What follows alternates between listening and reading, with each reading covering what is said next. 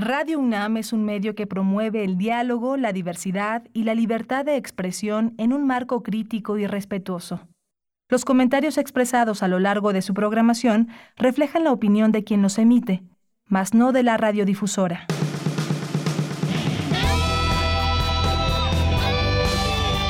Prisma RU. Relatamos al mundo.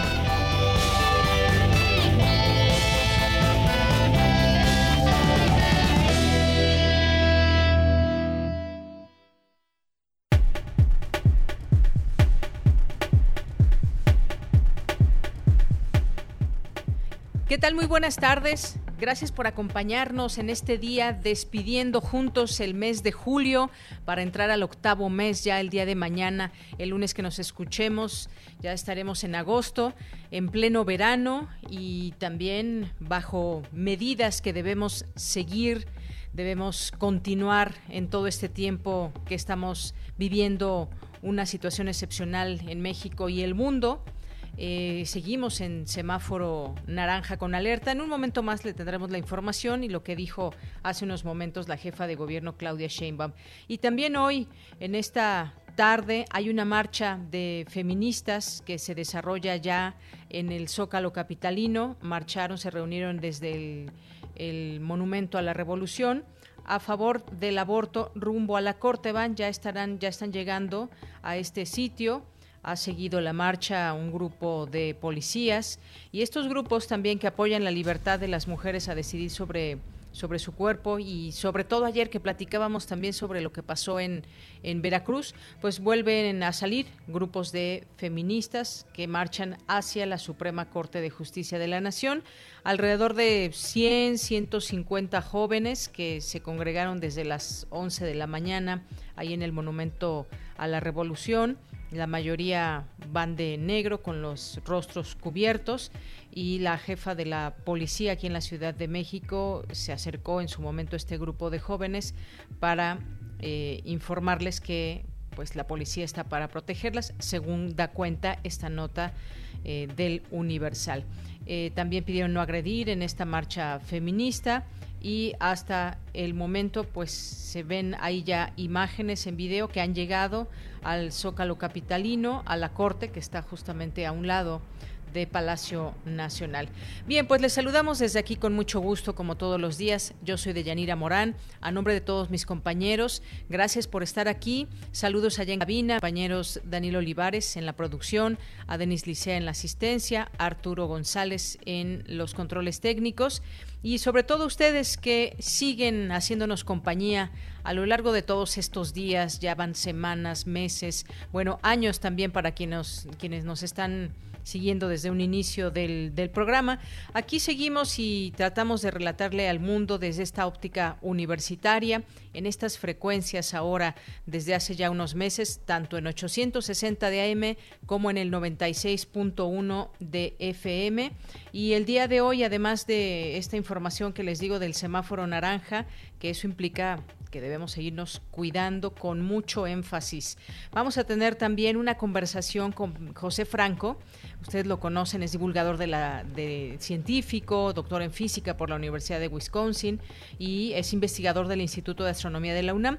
Vamos a platicar con él sobre este lanzamiento que hizo la NASA hacia Marte, su robot cazador de microbios Perseverance y si llega intacto al planeta rojo el 18 de febrero de 2021, pues podremos ir teniendo poco a poco noticias. El vehículo será el quinto rover en concretar el viaje desde 1997. Son momentos también muy importantes para, eh, para la ciencia y para tratar de conocer si hubo en algún momento vida en el planeta rojo. Y luego vamos a hablar de la educación a distancia, algo que eh, muchos nos seguimos preguntando qué tan buena es esa educación a distancia. Me refiero a qué tanta interacción puede haber y cómo se puede dar el aprendizaje. Vamos a platicar con Melchor Sánchez Mendiola, que es coordinador de la Universidad Abierta, Innovación Educativa y Educación a Distancia, el CUAED de la UNAM.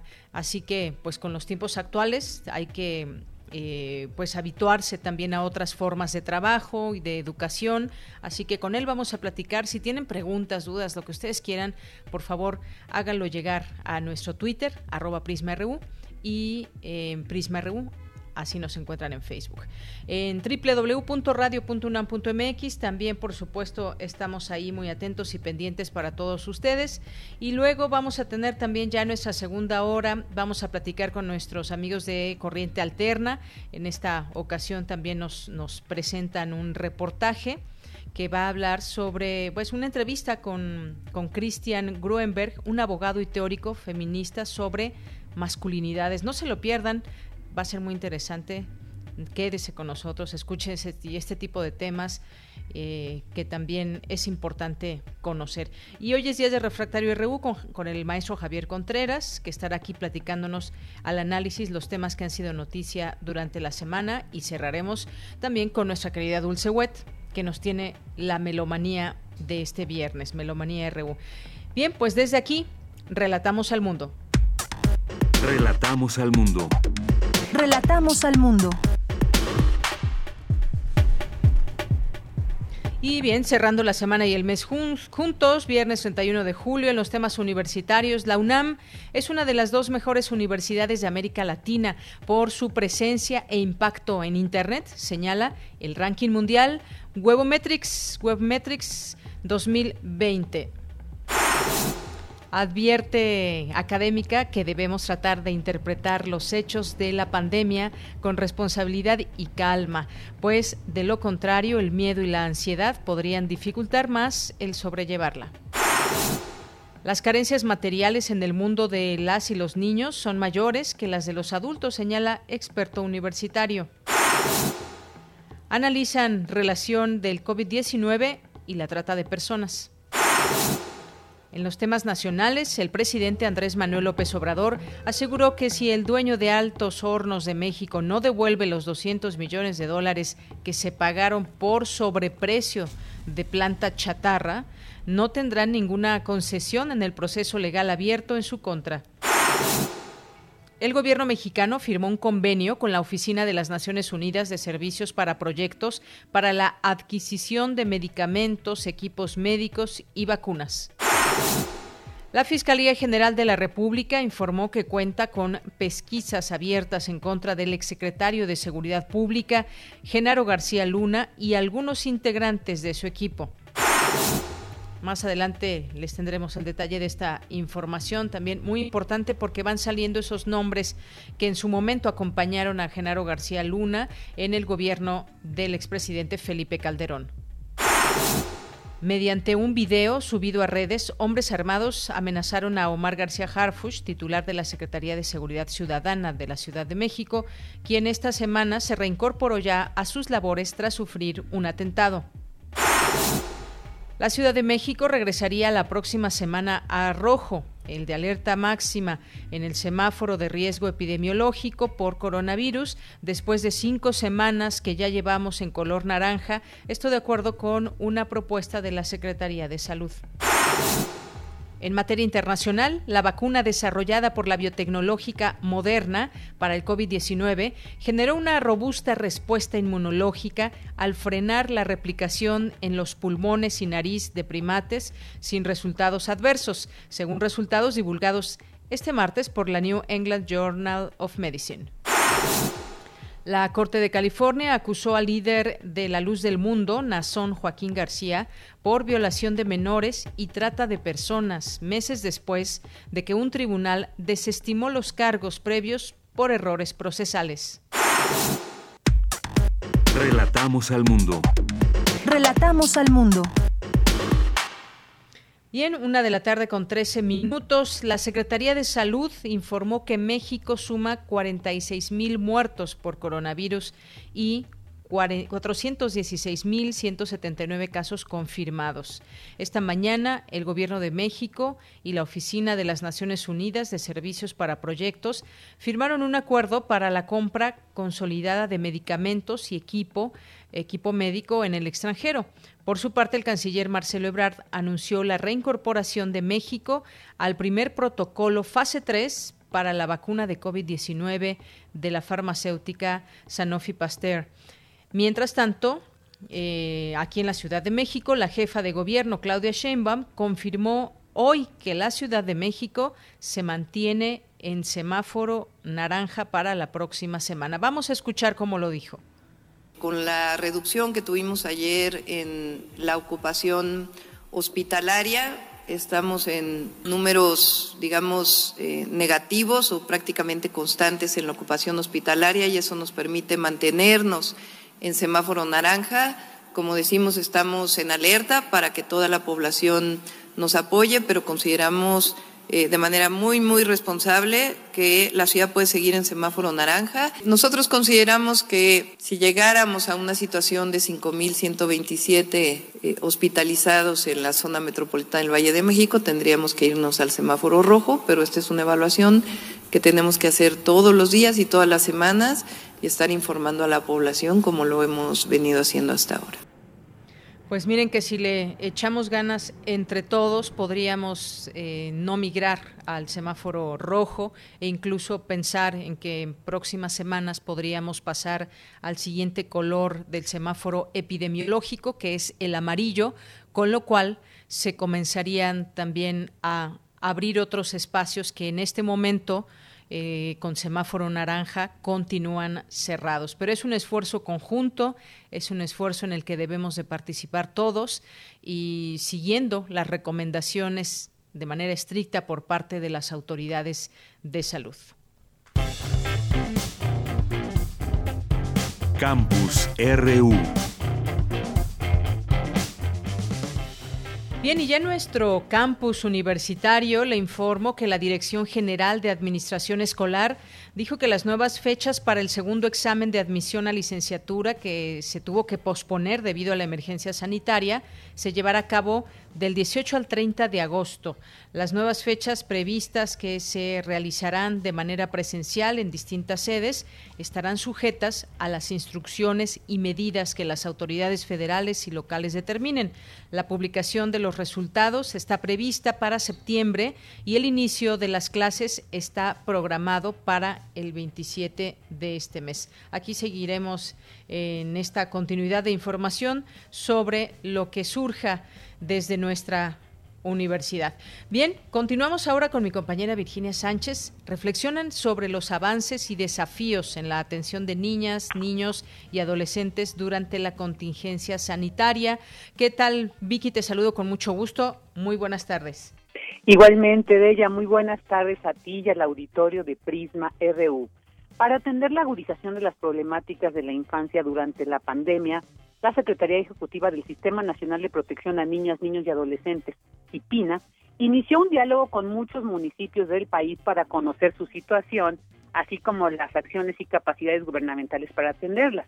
Y entre los datos recabados se puede determinar que entre el mundo de los adultos y el mundo de las niñas y los niños en las familias mexicanas hay hasta un diferencial de 12 puntos porcentuales, dependiendo de la región del país y las características sociodemográficas en relación con la pobreza, y esto significa entonces que las carencias materiales de las y los niños son mayores que las de los adultos.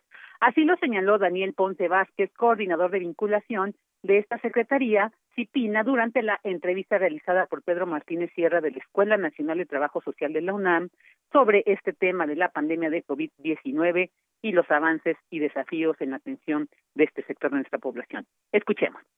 En esta lógica adultocéntrica que hablamos, en donde el adulto joven, hombre productivo, pues es el que consume más recursos y los extremos se encuentran los niños más pequeños y los adultos mayores. Por lo tanto, a medida que eh, baja la edad, menores de 17 son más pobres, eh, luego las, los de edad escolar entre los 7 y los 11, y los más pobres de los pobres, es una paradoja y una, una gran preocupación que ya traíamos, es que los niños de la primera infancia son quienes más reciben el impacto y los efectos de la pobreza y las carencias sociales en las familias, que es cuando se decide prácticamente el proyecto de ser humano en la primera infancia, ¿verdad? Es donde el cerebro, la plasticidad, las emociones, la manera de resolver conflictos están teniendo como la posibilidad de enfrentarse en la vida, ahí se deciden. Y ahí es donde menos recursos tienen los niños. En cuanto a la educación, señaló que durante la pandemia pues se han abierto las brechas al observarse que la oferta durante la contingencia pues no es la pertinente interculturalmente porque en muchos lugares pues no es la no se maneja la lengua que manejan los niños y donde pues tampoco hay mucho acceso a internet. Aquí reconoció la importancia de la radio para difundir hasta en los momentos de crisis. Escuchémoslo. En otros lugares, reconocer, fíjate, es una de las lecciones importantes, el papel que las radios funcionaron. En la era digital, la radio, a pesar de ser un invento de la primera década del siglo XX, sigue siendo una herramienta que no hay que desdeñar y hay que reconocer que incluso en momentos de más, más, más crisis, pues como quiera una batería, dura más que la señal de, digamos, que los datos de Internet. Las radios comunitarias fueron fundamentales para difundir. El experto también destacó la importancia en ese sentido de la acción social de las organizaciones, de los medios de comunicación, de las universidades, para colocar el efecto más pernicioso, dijo, de la pandemia, que es la invisibilidad de la agenda de los niños. También destacó la necesidad de que se profesionalicen los actores que determinan el interés superior y la restitución de los derechos de las y los pequeños. Escuchemos si son lo más valioso de una nación, si el alma de una nación, como dijera Mandela, se mide por la manera en que trata a sus niños, ahí tenemos que tener un efecto importante en la profesionalización. Entonces yo creo que hay que prepararse mejor, hay que revisar los planes de estudio, necesitamos una revisión, pues muchas veces de cómo adecuamos estas nuevas leyes con el perfil, ¿verdad? Pues para poder responder a esas necesidades multi interdisciplinarias. Y bueno, finalmente enfatizó que los niños y las niñas no son el futuro de nuestro país, sino que son el presente, por lo que a la hora de manejar los recursos, las y los niños deben ser los privilegiados en esa materia, pues tal como lo establece, dice el artículo primero constitucional, hay dos derechos humanos que están por encima de los demás. Uno, el derecho a la vida y dos, el interés superior de la niñez. Por eso dijo, un país debe pensarse desde los niños, pues un país que es seguro para ellos es seguro para todos. De ella, este es mi reporte. Bien, pues sí, muy eh, fuertes y, pues reales todas estas palabras y cómo lo pueden sentir los niños y máxime pues muchas cosas que están pasando en el mundo también hay que hay que tratar de entender cómo se ve todo esto desde desde la niñez y los desafíos que se tienen en este sentido. Vicky, muchas gracias. Gracias a ti, de un abrazo y buena tarde. Un abrazo, muy buen fin de semana. Y nos vamos ahora con Dulce García. Debemos tratar de interpretar los hechos de la pandemia con responsabilidad y calma, pues de lo contrario, el miedo, la ansiedad podrían dificultar más el poder sobrellevar esta situación extraordinaria con la cual llevamos viviendo ya varios meses. ¿Qué tal, Dulce? Muy buenas tardes. Así es, Deyanira, muy buenas tardes a ti al auditorio. Eh, con la pandemia por COVID-19 y los repentinos cambios que trajo a la cotidianidad, las personas han atravesado por una gran variedad de reacciones emocionales. Una de las más importantes y de las más comunes de Yanira ha sido el miedo. Este se manifiesta de manera diferente en cada individuo. Una de las más comunes sintomatologías del miedo es la ansiedad, que corresponde no a un riesgo presente, sino a una emoción que está orientada hacia el futuro. A decir de la doctora Melina Gastelum Vargas, académica de la Facultad de Filosofía y Letras de la UNAM, para evitar atravesar por fuertes momentos de ansiedad, es necesario que concienticemos cuáles son los factores sociales y físicos que provocan tal emoción para buscar interpretarlos de otra manera. Vamos a escucharla. En la pandemia nos puede ocurrir que abrimos el periódico y leemos pues cuántos cuántos muertos hay a nivel mundial, cuántos muertos hay en México y todo esto es información sensorial, perceptual que nos genera miedo, es parte de nuestro entorno y esto va haciendo que nosotros tengamos eh, un nivel de, estrés que vaya subiendo y que la ansiedad también vaya subiendo y entonces vayamos llevando toda esta información a la catastrofización. Deyanira, en conferencia virtual, Melina Gastelum Vargas añadió que interpretar los hechos de la pandemia de manera catastrófica puede conducir hacia errores al recibir la información lo que puede resultar a su vez en que se vea más difícil sobrellevar esta pandemia. Vamos a escucharla nuevamente. Si hemos vivido eh, situaciones en las que la salud es un tema muy importante en nuestra familia, esta, esta pandemia nos refuerza la idea de que tenemos que tener mucho miedo porque en nuestra familia hay mucha gente que se ha enfermado, ¿no? Y eso nos lleva entonces a tener un filtro y llevarnos hacia lo negativo. Entonces, justamente si nuestros sesgos se catastrofizan, es posible que los estímulos que activan al sistema de peligro sean confirmados como catastróficos en nuestros pensamientos, aunque ya caímos en una cadena que no necesariamente está reaccionando a evidencia cierta o real, sino que estamos nosotros metiendo un sesgo eh, que ya no me permite ver la, la información como objetiva. Y bueno, finalmente la doctora Gastelum Vargas advirtió que debido al miedo y la ansiedad que provoca la pandemia, se puede atravesar por varias etapas emocionales que pueden ser, por ejemplo, la negación de que en efecto exista el COVID-19, el cinismo, que referiría a que se haga burla de la información, el pánico o bien episodios obsesivos compulsivos en los que se quiera limpiar minuciosamente todo o alejar a todas las personas. No obstante, dijo que también hay momentos en los que las personas optan por volverse responsables y altruistas, pues se hacen conscientes de la vulnerabilidad individual y colectiva. Esta es la información de Yanira. Dulce, muchísimas gracias y habrá que preguntarnos cada uno de nosotros eh, de qué tenemos miedo, identificar ese miedo y sentirlo incluso no es malo, pero puede escalar y puede afectarnos en lo psicológico, como ya bien lo explicabas a lo largo de esta, de esta nota, y, y qué provocan, por ejemplo, en nosotros las noticias y en cada persona, cada quien también lo está viviendo de una forma muy particular. Gracias, Dulce. Gracias a ti, Deyanira. Muy buenas tardes. Muy buenas tardes. Continuamos. Porque tu opinión es importante, síguenos en nuestras redes sociales, en Facebook como Prisma RU y en Twitter como arroba PrismaRU. Prisma RU. Relatamos al mundo. Una de la tarde con 25 minutos. La NASA lanzó una nueva misión espacial con su rover Perseverance hacia Marte, concebido para buscar rastros de microbios que pueden haber poblado el lugar hace más de 3.500 millones de años. El vehículo lleva también un mini helicóptero que intentará realizar el primer vuelo de un aparato en otro planeta. ¿Esto qué significa eh, para conocer tratar de conocer más de este universo. Ya está en la línea telefónica. Le agradezco nos tome esta llamada José Franco, doctor en física por la Universidad de Wisconsin-Madison e investigador del Instituto de Astronomía de la UNAM. ¿Qué tal, Pepe? ¿Cómo estás? Muy buenas tardes. Muy buenas tardes, Deyanira. Un placer platicar contigo.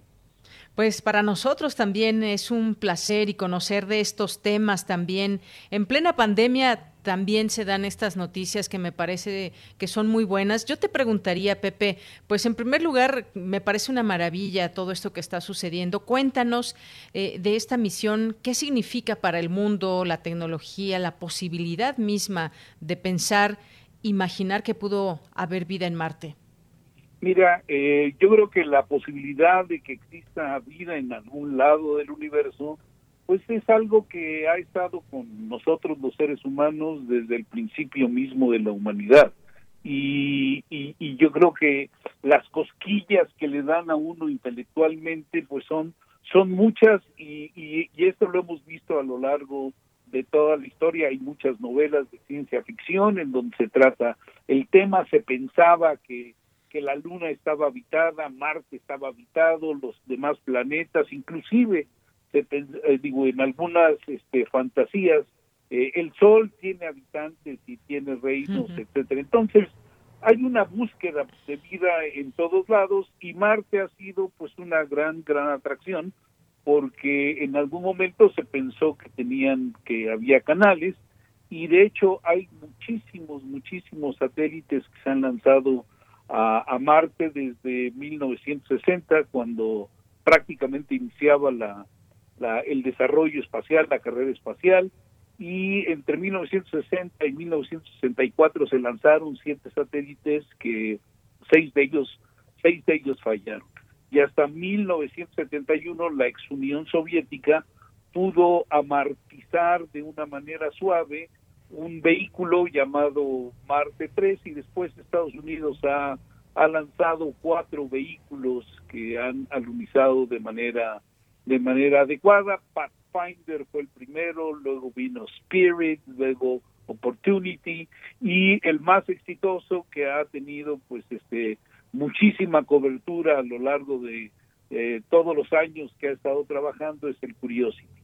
Y ahora este nuevo, el Perseverance, eh, es, es casi una copia del Curiosity, pero como bien dijiste, pues tiene además algunas otras cosas como este helicóptero que va a estar volando eh, sobre la superficie de Marte y va a estar mandando este información pero además de, tener este helicóptero, uh, Perseverance tiene pues toda una serie de otras cosas que son muy interesantes. Por ejemplo, eh, se está pensando en ir nuevamente a la Luna, que las eh, eh, que la próxima misión a la Luna se va a llamar Artemisa y va a estar enfocada para para llevar mujeres a la Luna y también se está pensando que en algún momento no muy lejano pues va a haber un viaje eh, tripulado al planeta Marte. Y para, para poder visualizar, digamos, el tipo de materiales que, que deben de tener los trajes espaciales, Perseverance llevó cinco pedacitos de eh, cosas que se van a utilizar o que se están ya utilizando en, en, en, los trajes. Eh, por ejemplo, un pedazo de policarbonato, que es lo que se utiliza para, para los visores, se llevó también material que se va a utilizar y que ya se está utilizando en los trajes espaciales, ¿no? Incluso teflón, hay, hay cubiertas de teflón para los guantes y, y, hay teflón incluso con, con capa protectora. Entonces, eh, Pathfinder tiene diferentes, perdón, este Perseverance tiene toda una serie de cosas adicionales que van a servir para, para generar información de las próximas misiones tripuladas tanto a la Luna como, como a Marte en, en su momento. Y por primera vez en la historia, eh, Perseverance está llevando también un micrófono para grabar por vez primera pues los sonidos, los ruidos que haya tanto en la atmósfera como en la corteza de Marte. Pero pues el Perseverance, perdón. Digo que qué interesante también todo esto del sonido.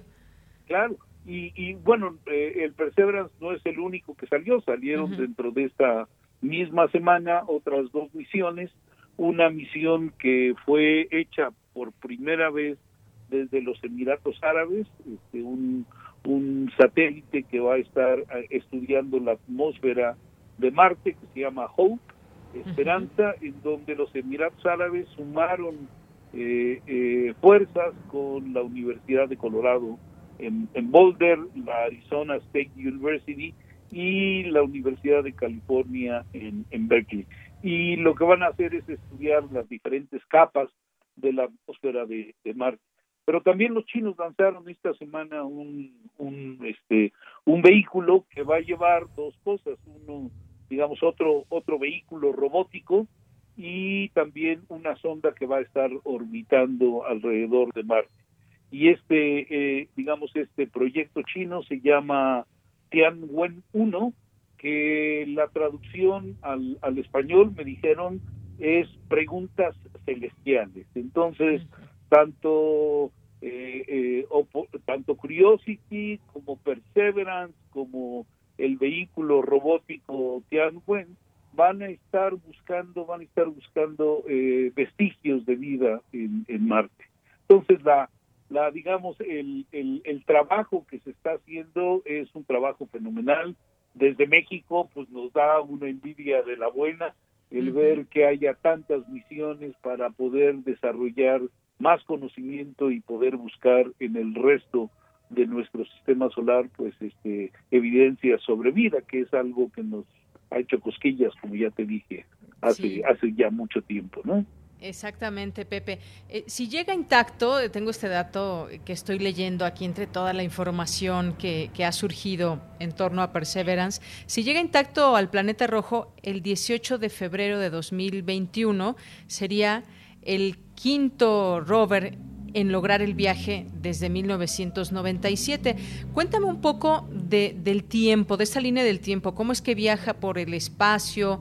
Cuéntanos un poco sobre esta aventura, por qué se toma tanto, tanto tiempo, qué pasa en todos estos, en todos estos meses. Sí, mira, este, hay una ventana de oportunidad para hacer el viaje a Marte, o sea, no lo puedes hacer en cualquier momento. La órbita de la Tierra, eh, eh, pues es, interna a la órbita de Marte y la Tierra dura un año en darle la vuelta al Sol. Marte está más alejado, se mueve a una velocidad diferente y le toma un par de años en dar la vuelta al Sol.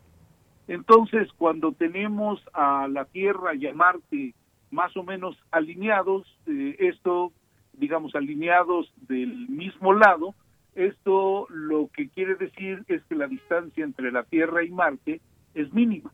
Conforme va pasando el tiempo, pues se van alejando eh, uno de la otra y, llega un momento en que la Tierra está de un lado del Sol y Marte está exactamente del otro lado del Sol. Eh, después de un año, con lo cual, pues la distancia entre la Tierra y Marte es muy, muy grande.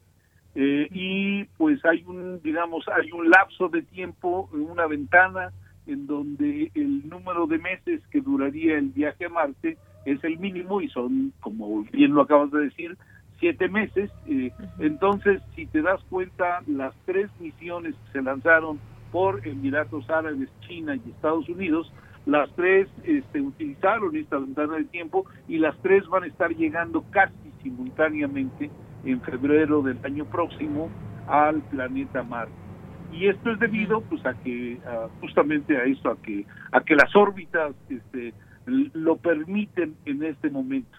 Eh, y hay que esperar un par de años para que esto vuelva a ocurrir. Entonces tú no puedes mandar eh, o bueno sí, sí, lo puedes hacer pero pero sería muy muy costoso en muchos sentidos el mandar una misión a Marte en cualquier otro momento es. un desafío asombroso todo esto. Estaba leyendo también sobre este helicóptero que lleva a bordo el Perseverance, un vehículo que mide tres metros de largo, pesa una tonelada, tiene 19 cámaras, dos micrófonos, eh, un brazo robótico de dos metros, un generador de plutonio que cargará sus baterías. Esto sí es completamente nuevo, el hecho de que pueda además eh, este helicóptero sobrevolar un, planeta. Eso también es, digamos, un, gran avance que ha habido a lo largo de los años. Bueno, yo creo que sí, aunque, digamos, los datos que diste no son los del helicóptero, sino los datos del, vehículo, justamente. ah, del Perseverance. Sí, del Perseverance, porque es en donde tienes, este, pues, eh, toda la, la es, es, el centro de operaciones de todo lo que se va a hacer y va a ser el centro de operaciones para el helicóptero que se llama Ingenio, Ingenuity. Y, y, ese, ese helicóptero pues es un helicóptero más bien ligero porque la atmósfera de Marte es una atmósfera bastante ligera. Y, y, y, es bien bonito porque si, si, si te metes tanto a la página de la NASA como a la página de varios periódicos como el New York Times, este, ahí puedes ver eh, eh, videos en donde hacen animaciones de, de cómo volaría este, este helicóptero. Entonces, es, este, yo, yo le recomiendo a todo tu auditorio que, eche una mirada a, a, lo, bueno, en realidad a todo lo que está en la red en este momento. La cantidad de información que hay es extraordinaria, hay dibujos muy detallados en donde muestran todas y cada una de las cosas que, que, van tanto en, en, el Perseverance como en las otras dos misiones, en la misión china y la de Emiratos Árabes. Claro, todo esto un mundo interesante. Y bien dices esto que estas características que mencionaba eh, son en general del Perseverance porque el helicóptero es por supuesto más pequeño, pesa 1.8 kilos y bueno, tendrá esta también misión específica. Pero una vez estando allá estos, eh, estos aparatos, estas misiones, ¿cómo, cómo, se, ¿cómo se manejan? ¿Qué comunicación se tiene con em, desde la Tierra? ¿O cómo es esta, este manejo de estos aparatos? Sí, mira, yo no, digamos, yo no he participado en ninguna de estas misiones, entonces desconozco algunos de los detalles, pero te puedo dar, digamos, la idea general con la cual se, se hacen este tipo de misiones. Eh, el tiempo que le toma a, a la señal de, de, radio, a la señal electromagnética, en llegar de un lado a otro, pues este, pues es, es un tiempo que hay que, que hay que tener en cuenta, sobre todo porque la Tierra y Marte están alejándose, digamos ya a partir de este momento, este, la distancia entre la Tierra y Marte pues va a ser cada vez mayor y el tiempo que le tome a cualquier comunicación pues también va a ser cada vez cada vez mayor. Entonces hay dos tipos de eh, acciones que suelen hacerse, acciones programadas que no no requieren de, de digamos este la intervención de una de un de una sala de control desde la tierra y esas acciones programadas, bueno, se hacen para que el, vehículo, que es robótico, pues desarrolle estas acciones sin necesidad de estar recibiendo señales desde la Tierra. Pero una vez que eh, han tomado las muestras, han hecho las acciones que, que se han definido, esa información se manda a la Tierra, se analiza y una vez analizada en la Tierra, se toman decisiones y se les mandan nuevamente instrucciones para que hagan una serie de este de, tomas de muestra por ejemplo o de fotografías o, o de tomas de muestras de la atmósfera o de la tierra o lo que sea para que en los siguientes minutos días semanas meses este pues desarrollen estas acciones sin necesidad de que haya una intervención desde, desde la Tierra.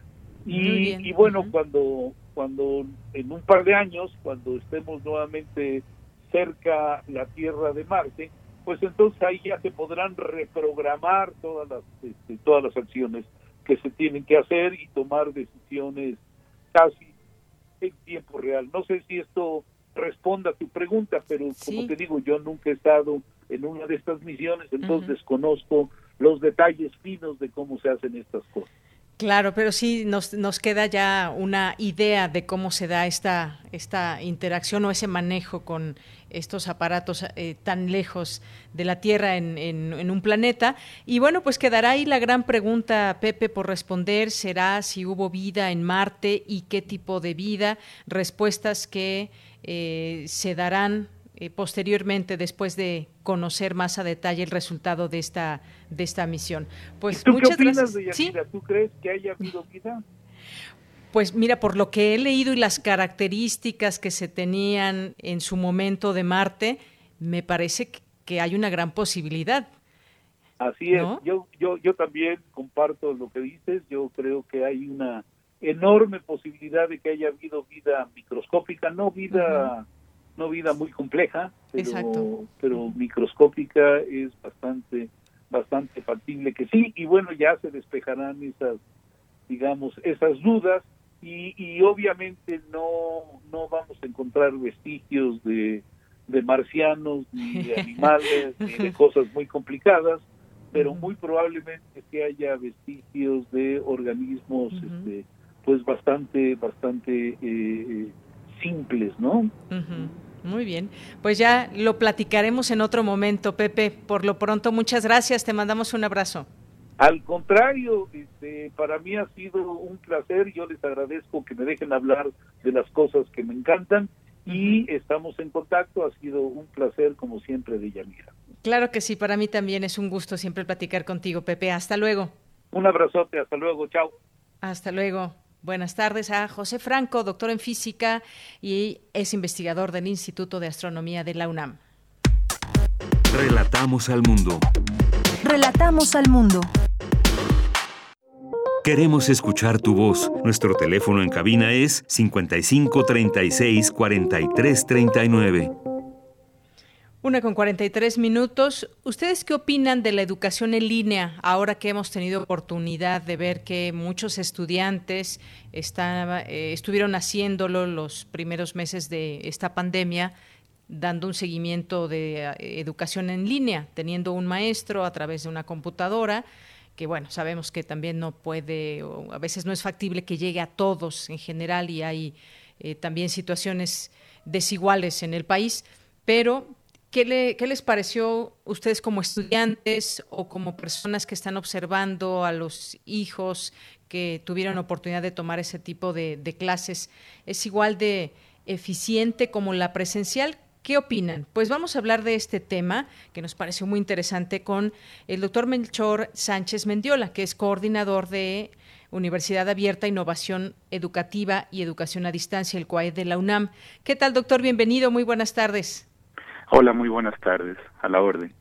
Gracias, doctor. Pues la actual situación derivada por la pandemia es de alguna manera también una oportunidad para que la educación en línea tome un lugar preponderante, ya que no es inferior a la presencial ni de poca calidad. ¿Cómo entendemos y cómo, cómo podemos tener esa, mm, eh, e, esos datos de saber que realmente también puede ser una educación de calidad? Sí, pues yo creo que primero habría que hacer una diferenciación. Lo que hemos vivido estos meses que eh, siguen transcurriendo, eh, no, no es precisamente educación en línea en el buen sentido de la palabra. Muchos colegas y expertos internacionales le han llamado educación remota de emergencia o enseñanza remota de emergencia, porque lo que hemos hecho en estos meses es eh, dar cursos y asignaturas que estaban diseñados con otras premisas, con otros supuestos, para darse en esta cuestión de, la, de lo presencial cara a cara, y que por una emergencia mundial tuvimos esto que llamamos educación remota de emergencia. Es importante diferenciarlo porque eh, la educación en línea bien hecha, con una planeación previa, con una eh, colocación del material, con una, como decía, con una planeación y un diseño apropiado desde el punto de vista educativo, de eso sí existe una cantidad de evidencia muy grande, es tan buena y para muchas cosas es mejor que la presencial. Entonces, eh, eh, regresando al punto, yo creo que lo que hemos vivido todavía no sabemos qué tan buena o mala fue. Es mala en el sentido de la experiencia. Todo el mundo dice, si esto es la educación en línea, es como una probadita de la educación en línea, yo no lo quiero y eso es, es, normal. ¿no? Yo, Todo el mundo prefiere la, experiencia vivencial cara a cara comparada con la eh, educación que hemos vivido. Pues ahorita la propuesta es, es el futuro cercano y el futuro inmediato, prepararnos para entonces sí hacer una buena educación en línea y combinarla en la medida de lo posible con la educación presencial para mejorar los aprendizajes de los estudiantes y la experiencia de los docentes. Así es, sin duda. Es decir, y qué bueno que usted lo menciona, porque lo que vimos, pues fue de pronto una planeación muy, muy rápida, digamos, lo que estuvimos viendo y lo que viene quizás para, para las escuelas una vez que se dé inicio a este nuevo ciclo escolar. Pero hay esa educación en línea que se ha planeado desde hace mucho más tiempo y que está ahí y que nos dé esa posibilidad de tomar cursos en línea, por ejemplo, de tomar estudios eh, de distintas eh, categorías y demás. Eh, digamos que ahora que vienen estos, bueno, que ya estamos en estos tiempos, sería bueno voltear a ver esta posibilidad de lo que ya existe en línea y quizás esos materiales también puedan ser utilizados en esta, digamos, nueva era o nueva modalidad? Sí, claro. afortunadamente hay ya varias décadas de desarrollo de, educación mediada por tecnología o educación en línea. Entonces hay, hay ya mucha, llamamos, literatura científica y muchas personas con experiencia en esto, muchas universidades y escuelas. La misma UNAM tiene un sistema de universidad abierta y educación a distancia que ya tiene muchos años de, experiencia, ¿no? La, situación es que por una serie de factores sociales, psicológicos, usos y costumbres, la educación en línea se ha considerado como de segunda, como es algo que alguien toma cuando no puede tomar la presencial. Y eso se refleja en nuestra institución, tenemos casi el 85% de los estudiantes están en la modalidad escolarizada presencial, es decir, esto me refiero de asistir a clases, etcétera, eh, convivir con los compañeros y los docentes en aulas y en los en el campus y, y un 15-16% están en la modalidad abierta y a distancia. Entonces, eh, tenemos muchos recursos, está, repito, bien demostrado que si se hace bien, produce un aprendizaje tan bueno y en ocasiones mejor, sobre todo si se combina, cuando se combina la educación en línea bien hecha con la educación presencial, esto que se llama educación híbrida, mezclada o combinada, en inglés le llaman blended, blended learning, eh, tiene inclusive resultados de aprendizaje mayores. Y aquí quisiera también puntualizar algo, es, nada más los aprendizajes que vienen en el plan de estudios, no es la experiencia educativa total, porque nadie compararía eh, la, la, experiencia universitar, universitaria como esta enchilada completa de vivencias de todo tipo, de matices, de sentimientos, de sensaciones, de contactos, eh, restringirlo exclusivamente a lo que uno aprende en términos del conocimiento técnico para practicar una profesión. Entonces, es, eh, tenemos una gran cantidad de recursos. Ahorita estamos muy presionados por la pandemia y creo que es la oportunidad, es la oportunidad más importante en la historia de la educación para que la educación en línea tenga el lugar que se merece, porque sinceramente, sinceramente sí funciona, si se hace bien. La cuestión es que obviamente requiere recursos tecnológicos, requiere que haya conectividad de Internet, que se ha convertido en algo indispensable.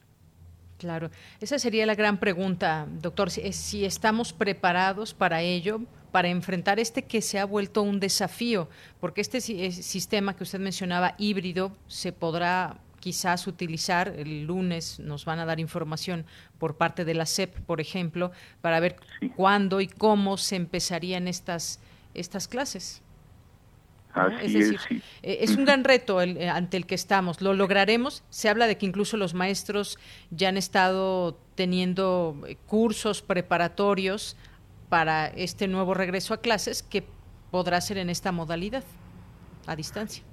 Sí, yo creo que aquí es cuestión, sinceramente, de que cada quien asume el reto en su trinchera, en términos de los padres de familia, que es todo un reto en términos de los estudiantes, en términos de los docentes, en términos de las instituciones.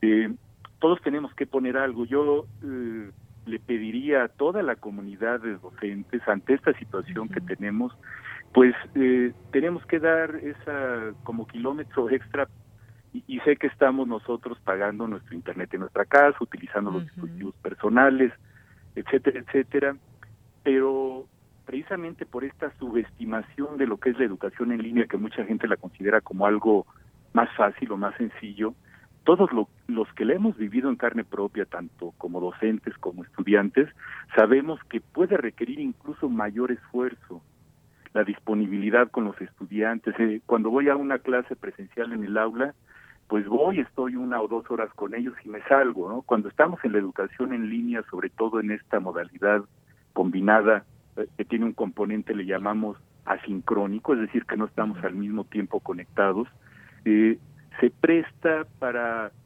para reflexionar más sobre las cosas, para comunicarnos más por escrito, pensar lo que decimos, pero también se presta para el docente en términos de que tiene que atender muchos estudiantes, entonces se pierde esta línea tan difícil de separar a veces entre el trabajo y la vida personal o familiar.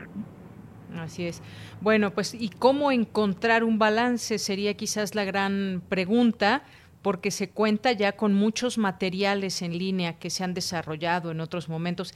Eh, aquí el asunto será también saber cómo podemos llegar a ellos y cómo se podría dar esa posibilidad desde las escuelas, desde la educación pública y todas las escuelas que pues también están eh, en este momento a la expectativa de cómo será ese regreso, pero también de cómo cómo vamos a iniciar algo algo nuevo. Me parece que hay una oportunidad muy grande, pero sin duda hay que preguntarnos de cómo encontrar ese balance.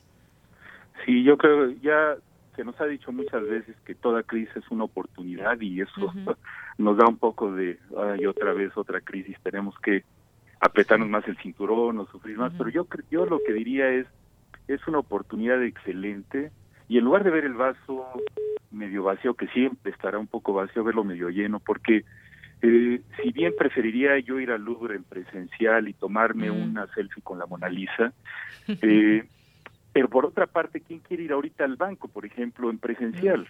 Es decir, hay cosas en los, en los que la tecnología nos ha cambiado la vida, el comprar cosas por Amazon, por ejemplo. Entonces, yo creo que la oportunidad es eh, que los docentes que son fundamentales para el proceso, el actor central, el actor central es el estudiante, pero el docente, la profesora, el profesor somos los guías, los facilitadores, tenemos que echarle muchas ganas. La universidad nos está ofreciendo una gran cantidad de recursos en línea en el campus virtual de la UNAM, una serie de plataformas, de herramientas para videoconferencias y para aulas virtuales que pues debemos de aprender a utilizarlas, ¿no? Y ahorita sinceramente no nos queda de otra, la oportunidad se pinta sola y, y, los estudiantes afortunadamente se familiarizan muy rápido con el uso de la tecnología.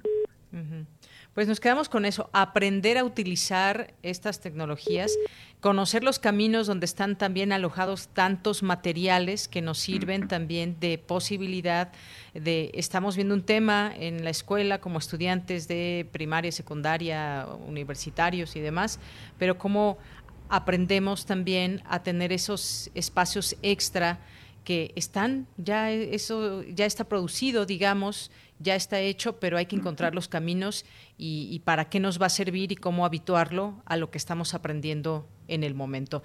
Pues doctor, muchas gracias por conversar con nosotros y estar aquí en Prisma RU de Radio UNAM. Muchísimas gracias, Dianira. Un abrazo, doctor.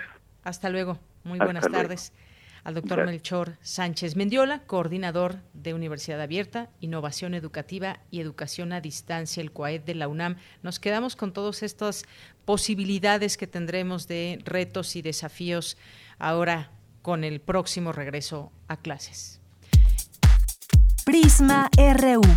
Relatamos al mundo. Bien, antes de irnos al corte, pues sin duda algunos temas nacionales importantes. Salen nombres. ¿Ustedes se acuerdan de Cárdenas Palomino y Ramón Pequeño, cercanos a García Luna?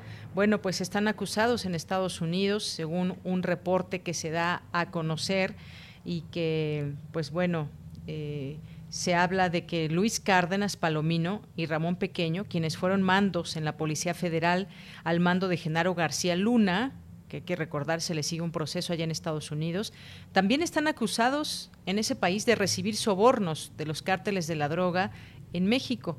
Eh, la reportera de ProPublica, Ginger Thompson, reveló esta información y tuvo la primicia de la detención de García Luna en Estados Unidos en diciembre del año pasado por cargos en Nueva York de conspiración para tráfico de drogas y de realizar declaraciones falsas. Esta información que tomo de la redacción del periódico Universal, dice que eh, escribió el gran jurado encontró que en lugar de combatir a los cárteles, hay evidencia de que estos hombres estuvieron colaborando con los cárteles y aceptando sobornos de ellos. Presuntamente García Luna recibió millones de dólares del cártel de Sinaloa de Joaquín Guzmán, el Chapo Guzmán. Sobre Ramón Pequeño, en específico, el reporte indica que supervisó las unidades antinarcóticos que fueron examinadas especialmente por la Administración de Control de Drogas de Estados Unidos y que estaban relacionadas con dos masacres en México que dejaron decenas y posiblemente cientos de personas muertas y desaparecidas.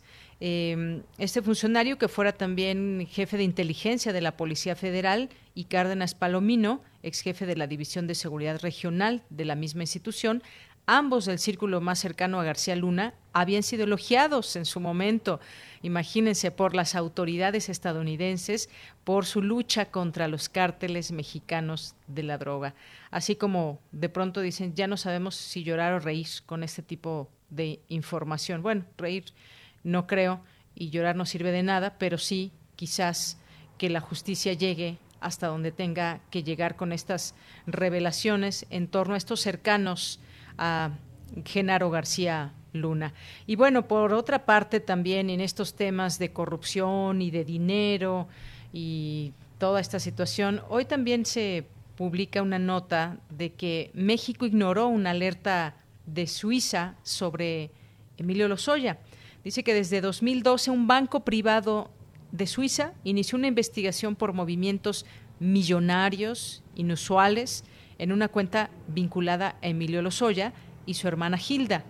Indagatoria que cinco años después fue informada al gobierno de Enrique Peña Nieto sin consecuencias. Ahí está el punto, los movimientos por los que Latin American Asia Latin Bank levantó un reporte de operaciones de operación sospechosa ocurrieron entre junio y noviembre de 2012 en una cuenta de la empresa Tochos Holding Limited, cuya titular era Hilda Lozoya Austin. Esta es información también que surge, se da a conocer el día de hoy.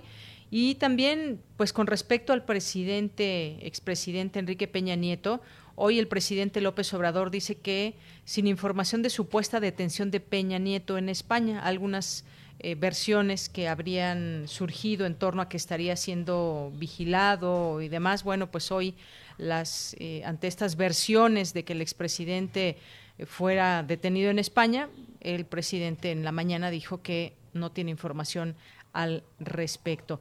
Bueno, pues seguimos por supuesto, la pista a todas estas informaciones que surgen en torno a Emilio Lozoya, y las posibilidades que hay aún de conocer nombres, eh, conocer videos, como, como lo ha señalado él mismo. Y pues bueno, parte de lo que podemos informarles y comentarles el día de hoy, pero hay un revuelo en torno a esta, a esta nota eh, de lo que estaría pasando allá en España, ligado al expresidente Enrique Peña Nieto. Expertos también en seguridad señalan que pues debería estar en México, eh, debería estar en México atento a lo que a lo que resulte de estas investigaciones que hay eh, o este proceso que se sigue contra contra Lozoya pero pues bueno hasta el momento no hay ninguna información oficial sobre este tema. Son las dos de la tarde en punto y vamos a hacer un corte en este momento. Regresamos con más información y a la segunda hora de Prisma RU. Prisma RU. Relatamos al mundo.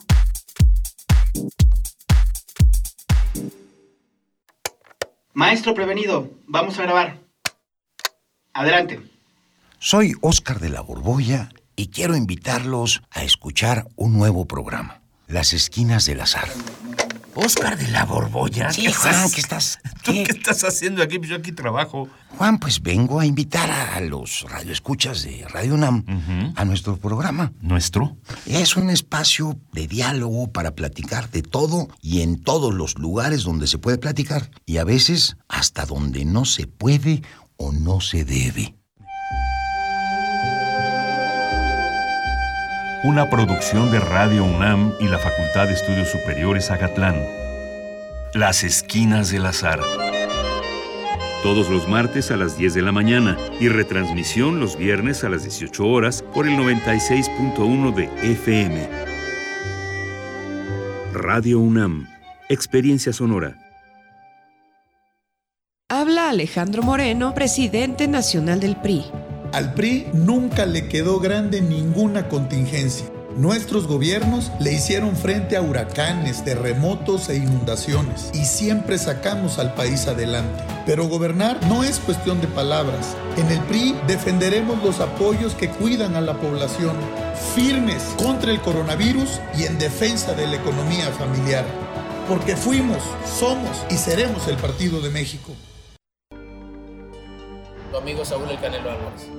Las adicciones pueden ser el otro rival a vencer, pero un verdadero atleta puede superar cualquier adversidad, y más aún apoyado de su familia. El deporte es el mejor camino para superarse en la vida. Un verdadero campeón pone fuera de combate a las adicciones, por eso no hay que bajar la guardia. Con razón y corazón, por toda la nación, juntos por la paz.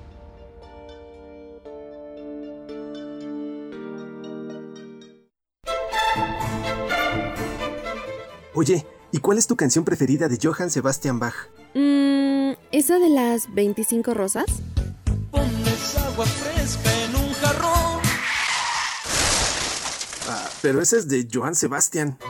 Ah, sí, bueno, sí, sí, me gustan muchas de Bach. Son obras muy excelsas y sublimes, pero se me fueron los nombres. Oh, ¿has escuchado Área de Divertimento? Ay, sí, buenísima obra de sus mejores composiciones. No, no, no, no. Es un programa de música clásica. Deberías escucharlo. Hora de Divertimento, un programa satírico del oculto o bien de lo exquisito fallido. Escucha a Raúl Zambrano, a Aide Boeto y a Ricardo Esquerra, todos los sábados a las 16 horas. Radio UNAM, Experiencia Sonora. En la imaginación surgen las notas que quedan escritas para siempre en una partitura. Desde ese momento, sin importar cuándo fueron creadas, al tocarlas, se vuelven tiempo presente. Muchos instrumentos se juntarán en el mismo espacio y a una señal nacerá la pieza que entrará por tus oídos. Súmate a la experiencia de revivir la música. Escucha a la OFUNAM todos los domingos a las 12 horas por el 96.1 de FM. Radio UNAM, Experiencia Sonora. La ciencia que somos. La ciencia que somos. Iberoamérica al aire. Conoce la voz de la ciencia a través de cápsulas, reportajes, entrevistas y reportes en vivo. Viernes de 10 a 11 horas por el 96.1 FM. O sigue nuestra transmisión live y consulta nuestro podcast radiopodcast.unam.mx. Que somos. Iberoamérica al aire. Una coproducción de Radio UNAM y las direcciones de divulgación de la ciencia y de las humanidades. Relatamos al mundo. Relatamos al mundo.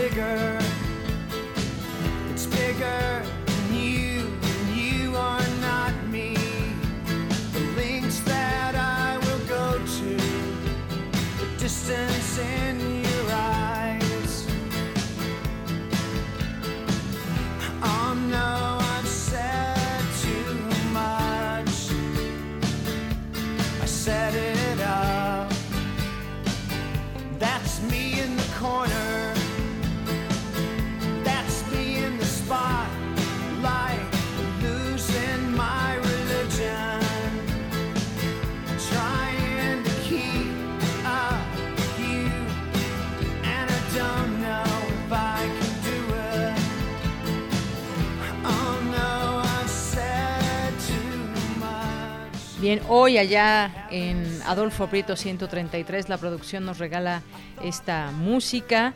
Un día como hoy nació Bill Berry, músico estadounidense, ex baterista del grupo de rock R.E.M. y estamos escuchando esta canción de Losing My Religion.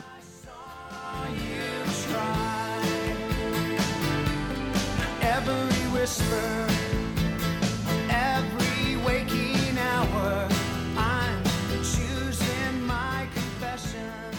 Bien, pues ya estamos de regreso en esta segunda hora de Prisma RU. Son las 2 de la tarde con 7 minutos. Me quedé pensando en esta nota antes de irnos al corte que les comentaba sobre el expresidente Enrique Peña Nieto. Bueno, eh, me parece que está un poco, la cabeza un poco extraña esta del Universal. AMLO sin información de supuesta detención de Peña Nieto en España. Bueno, no hay ninguna detención, ni hay ninguna información, versión oficial que se pudiera destacar en ese sentido, porque pues versiones en todo caso serían rumores y demás, pero no hay nada al respecto de esto, solamente aclararlo y bueno, incluso le hicieron esa pregunta en la mañanera de hoy.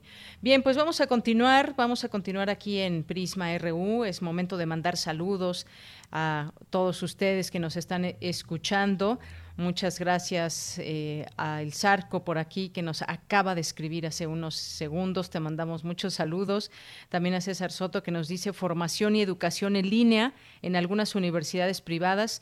Lo utilizan como docente en pasados años. Implicó poseer y acreditar entrenamiento previo en formación académica digital y plataformas de enseñanza. Sí, esto ya en algún momento se ha dado por otras cuestiones, eh, por otras situaciones y no ha sido de manera genérica. Eh, ahora quizás esa sea la nueva modalidad y el nuevo y el nuevo reto en todo esto. Gracias por el comentario. Antonio Valdés también, Antonio de la O, a nuestros amigos del Suayed Economía de la UNAM. A Ricardo Isidro le mandamos muchos saludos. Un abrazo, Ricardo. Gracias por escucharnos. A Mayra Elizondo también que nos dice, yo pienso que el riesgo es que si se es un mal profesor, la opción en línea empeorará su clase y si es un buen profesor, la opción en línea y la tecnología la hará mejor. Debemos ser autocríticos, ser mejores docentes, formar mejores profesores, valorar más su papel social. Por supuesto, totalmente de acuerdo contigo, Mayra, y además que tú lo dices también desde el conocimiento. Muchas gracias por compartirnos tu opinión. Esteban Rodríguez, saludos a Jorge Fra, también a David Castillo Pérez, eh, Abel eh, Fernández, que nos dice, la educación en línea tiene sus ventajas y desventajas, porque no muchos pueden acceder eh, porque o no saben la tecnología o no tienen la tecnología. Ese es el problema, efectivamente, es otro punto importante. Gracias, Abel. también Mayra nos dice con respecto a esto que hablábamos de la misión a Marte, del Perseverance, nos manda una cita de Carl Sagan y dice, si estamos solos en el universo, es una terrible pérdida de espacio. Gracias, Mayra.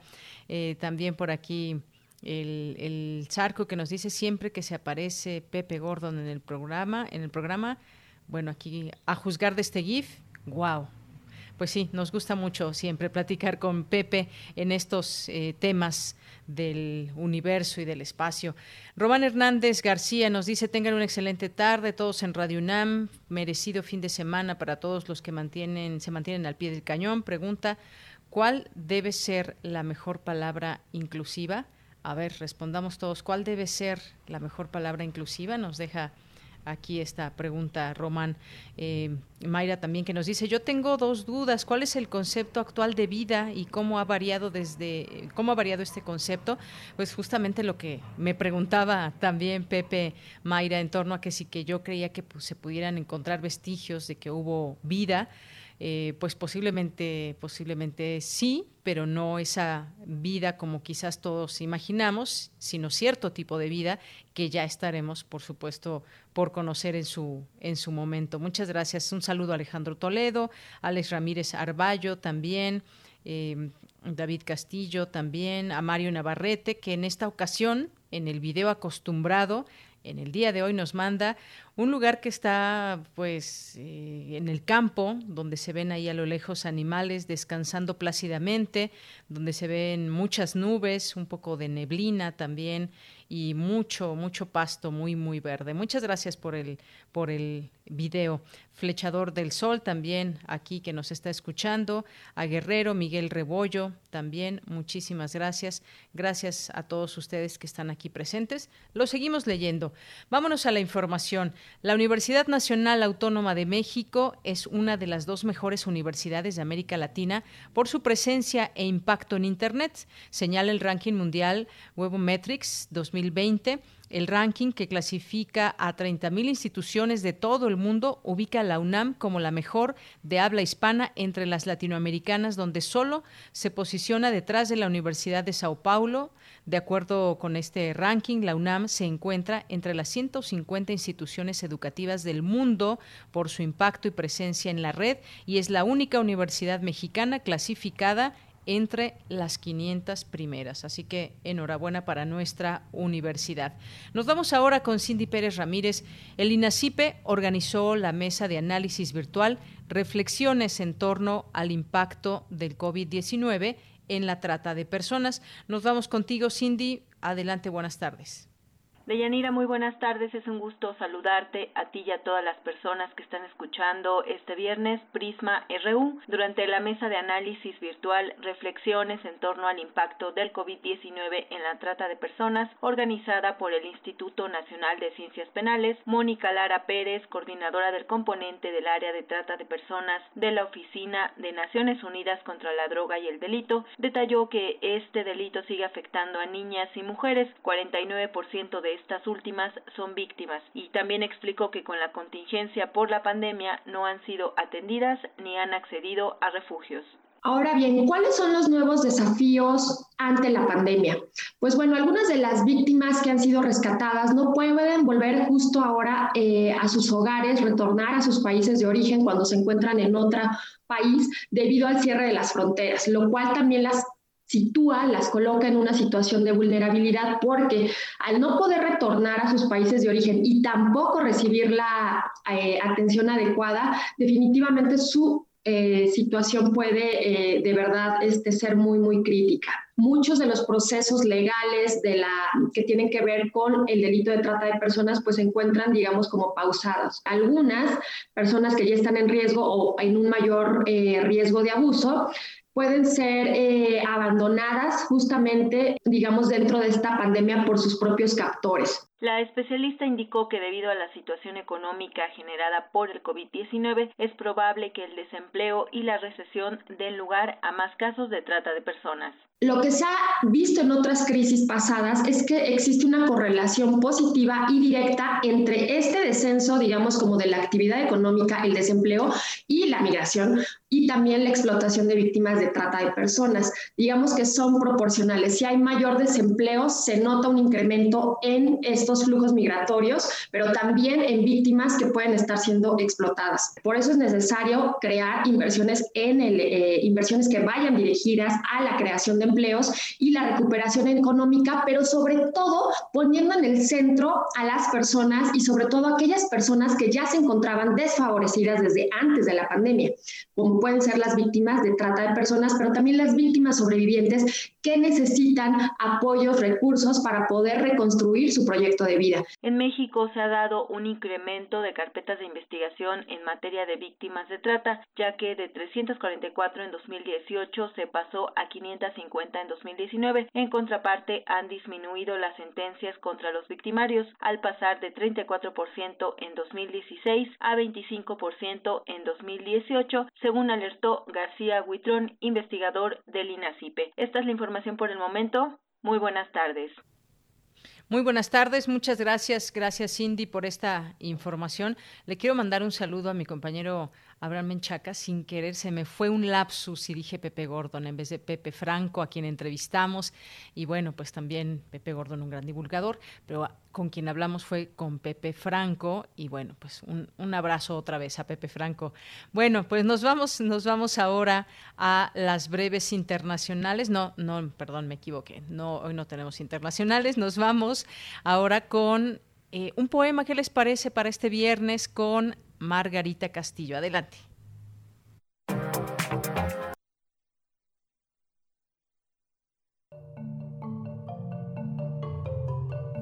Del dobladillo de mi ropa, miedo.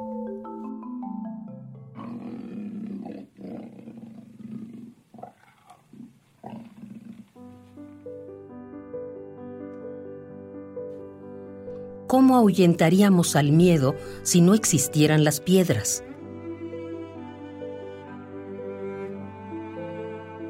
¿Cómo lanzarle sillas si también ellas sienten miedo?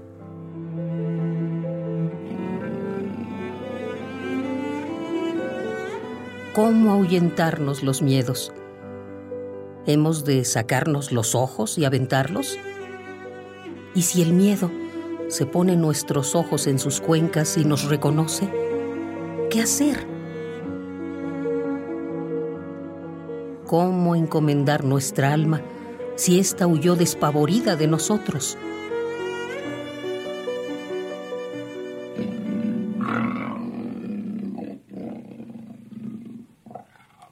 ¿Cómo ahuyentarnos al miedo? Del dobladillo de mi ropa, de Briseida Cuevas Cop. Antología de poesía maya traducida al español. Bien, pues muchas gracias a Margarita, que justamente, a ver, dejen, recuerdo quién fue.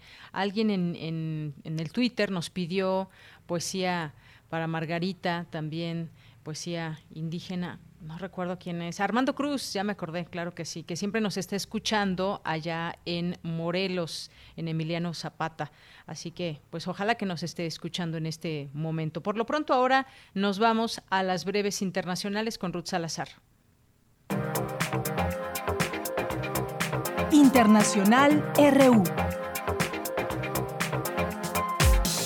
La Organización Mundial de la Salud recomendó a los países el levantamiento gradual de restricciones de viaje internacional después de evaluar exhaustivamente el riesgo de reapertura y priorizar trayectos para emergencias, acciones humanitarias y repatriaciones. El gobierno británico aplazó hoy en el último minuto la nueva fase de desconfinamiento e impuso nuevas restricciones a algunas regiones del norte de Inglaterra debido a un aumento de casos del nuevo coronavirus. Con cerca de 46.000 fallecimientos, el Reino Unido es el país más afectado en Europa por la pandemia. El gobierno de Japón concluyó un pacto con la alemana estadounidense Biotech Pfizer para asegurar 120 millones de dosis de su potencial vacuna contra la COVID-19, actualmente en fase de ensayo clínico a gran escala, anunciaron este viernes los dos laboratorios. Chile, miles de ciudadanos hacen largas filas para retirar el 10% de sus fondos de pensiones ante la crisis por COVID-19 como en el resto del mundo. La expansión del nuevo virus desató una crisis social y aunque el gobierno del presidente Sebastián Piñera entregó subsidios a millones de personas vulnerables, la clase media no pudo acceder a dichas ayudas. Nepal volvió a permitir el acceso a su zona montañosa, en concreto al Everest, para las expediciones de fin de año, con el objetivo de impulsar el sector turístico pese a la incertidumbre sobre la pandemia, anunciaron este viernes las autoridades nepalíes.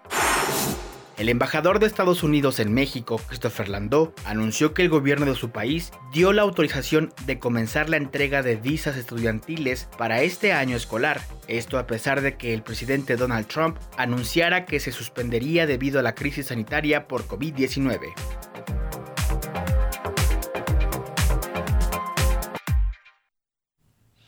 Bien, continuamos, son las 2 de la tarde con 20 minutos y nos vamos ahora con este espacio de corriente alterna. Ya estamos aquí y vamos a platicar, vamos a platicar con eh, tanto con Sujaila Miranda eh, y posteriormente, o bueno, primero ya con, con Aranza, que está en la línea telefónica. Vamos a empezar con ella. Estamos aquí en Corriente Alterna y Aranza Flores, Alba, eh, procedente de la Facultad de Ciencias Políticas y Sociales de la UNAM, de la carrera de Ciencias de la Comunicación, pues forma parte de este, eh, de este proyecto informativo. Bien, pues te doy la bienvenida a este espacio. Aranza, ¿cómo estás? Buenas tardes. Aranza. Ah, muy bien, ya te escucho, no, no te alcancé a escuchar bien. Bueno, pues te decía, bienvenida a este espacio. Tú nos vas a platicar sobre este trabajo que conoceremos en próximos días, una crónica sobre un apagón en Iztacalco y la breve rebelión social que provocó. Cuéntanos un poco sobre esta crónica que podremos leer en próximos días en Corriente Alterna. Claro, mira, pues mm, un día después del temblor y un par de días después de la tormenta que hubo, eh, en Iztacalco se descompuso un transformador y hubo un apagón de varios días. Que, bueno, todos los vecinos del lugar estuvimos reportando como locos, pero eh, pues venían cuadrillas de la CFE, de la Comisión Federal de Electricidad, y nunca pudieron arreglarlo. Lo que pasaba es que en los grupos de WhatsApp los vecinos compartían que había personas que necesitaban electricidad porque eran personas que necesitaban respiradores, o sea, estaban conectados a tanques de oxígeno que funcionaban con electricidad. Entonces era una situación urgente. Lo que pasó fue que en una de esas vueltas eh, de las cuadrillas, que en realidad son contratistas, la CFE cuenta con más de 4.000 contratos de empresas de luz, este, los vecinos se desesperaron a tal grado que tuvieron que cercar esa cuadrilla con los trabajadores dentro, este, con sus coches. Y les dijeron no salen de aquí hasta que no resuelvan este asunto porque pues hay gente que, que su vida pende de un hilo lo que argumentaban ellos era que hacía falta un tornillo y que por ese tornillo no podían arreglarlo y no podían arreglarlo, ya íbamos para casi cuatro días, entonces era una situación bastante crítica.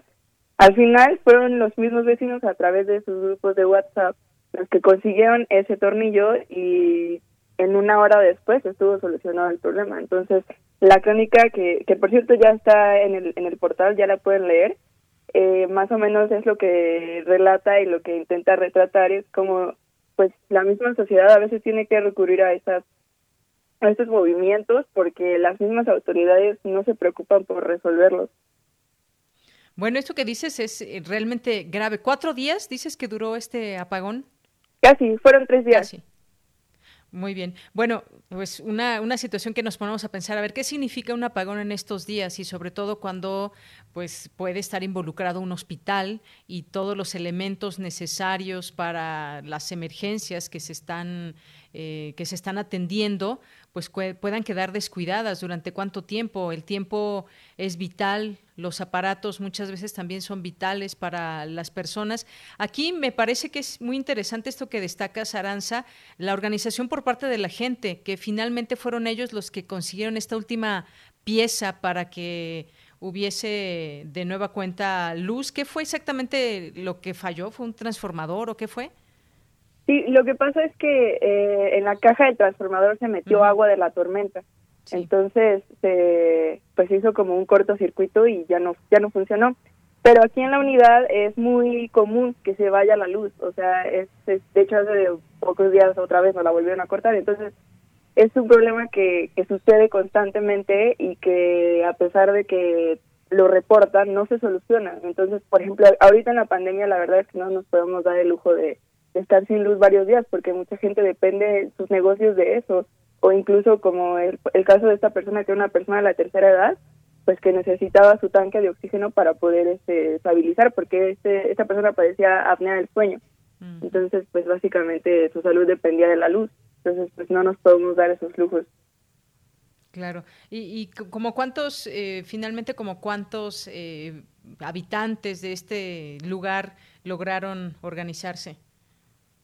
Pues yo creo que ese día de la protesta sí había al menos unos, unas 30 personas con la sana distancia, los cubrebocas, porque pues también este no podemos estar aglomerados, pero sí más o menos eh, mm, uno de los testimonios me contó que ella calcula que 100 personas reportaron el, el incidente y aún así no se solucionaba en días. Bueno, y que hay que mencionarlo, no ha sido el único, también seguramente quienes nos estén escuchando han pasado por alguno en estos, en estos meses, desafortunadamente, incluso cuando fue hace poco este sismo que se sintió, pues varios lugares se quedaron sin luz durante varias horas. Bueno, ahí evidentemente se entiende, de pronto llegan a fallar este tipo de servicios, pero pues en este caso faltaba una pieza, una pieza que gracias a esta organización se consiguió y se pudo dar cauce al restablecimiento de, de, la luz allá en Iztacalco. ¿Qué, ¿Cuántas colonias o qué, qué colonia fue, Aranza? Es la colonia Infonavit, uh Iztacalco, así se llama. Muy bien. Bueno, pues ¿cuándo podemos leer ya esta, esta crónica? Ya a partir de hoy ya, ya está en el sitio. Ahí pueden buscarla, también la compartieron en redes. Muy bien, bueno, pues ahí está también a través de nuestras redes sociales, a través de su espacio de corriente alterna, que podemos encontrar esta y otras investigaciones. ¿Algo más que quieras comentarnos, Aranza? Mm, pues nada más eh, eso, ¿no? Que es importante también saber que nosotros tenemos derecho a organizarnos para poder, pues, conseguir lo que nos toca finalmente, ¿no? Sobre todo en esta época de emergencia, entonces pues eso, ¿no? Es lo que intento retratar, que no solamente es mi colonia, sino que son muchas las colonias que pues sobreviven gracias a la organización de sus vecinos, de sus vecinos y vecinos. Muy bien.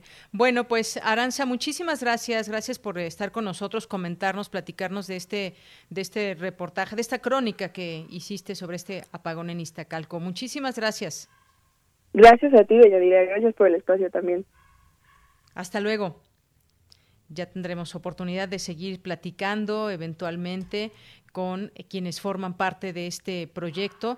Lo pueden buscar en, internet como corrientealterna.unam.mx y ahí poder consultar todas estas investigaciones que ya se pueden leer y pues por supuesto informarnos han tenido oportunidad de darnos a conocer datos, datos duros, por ejemplo, en todos estos temas de salud que también han, han seguido, nos pueden dar cuenta en estos trabajos que, por supuesto, desde aquí les recomendamos.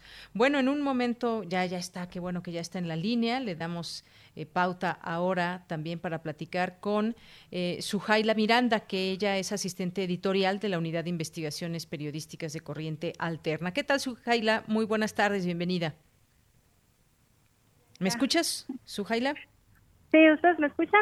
Sí, ya te escuchamos muy bien. Bueno, tú nos vas a platicar de una entrevista que le hiciste a Christian Gruenberg, un abogado y teórico feminista, sobre el tema de las masculinidades. A ver, cuéntanos, me parece muy interesante este tema.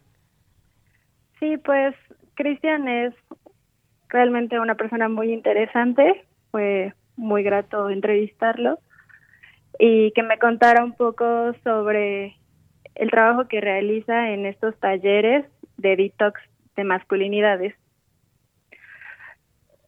Es un espacio en el cual él cuestiona a los varones sobre sus privilegios que adquieren debido a la masculinidad.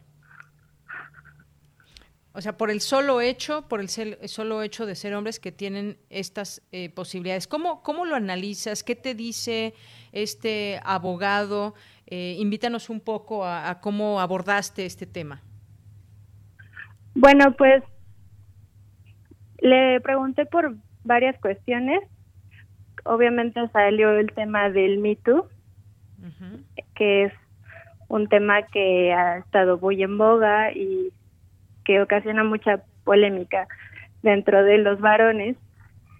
Y lo que él me dice es que el Me Too logró hacer algo que la legislación no había podido conseguir.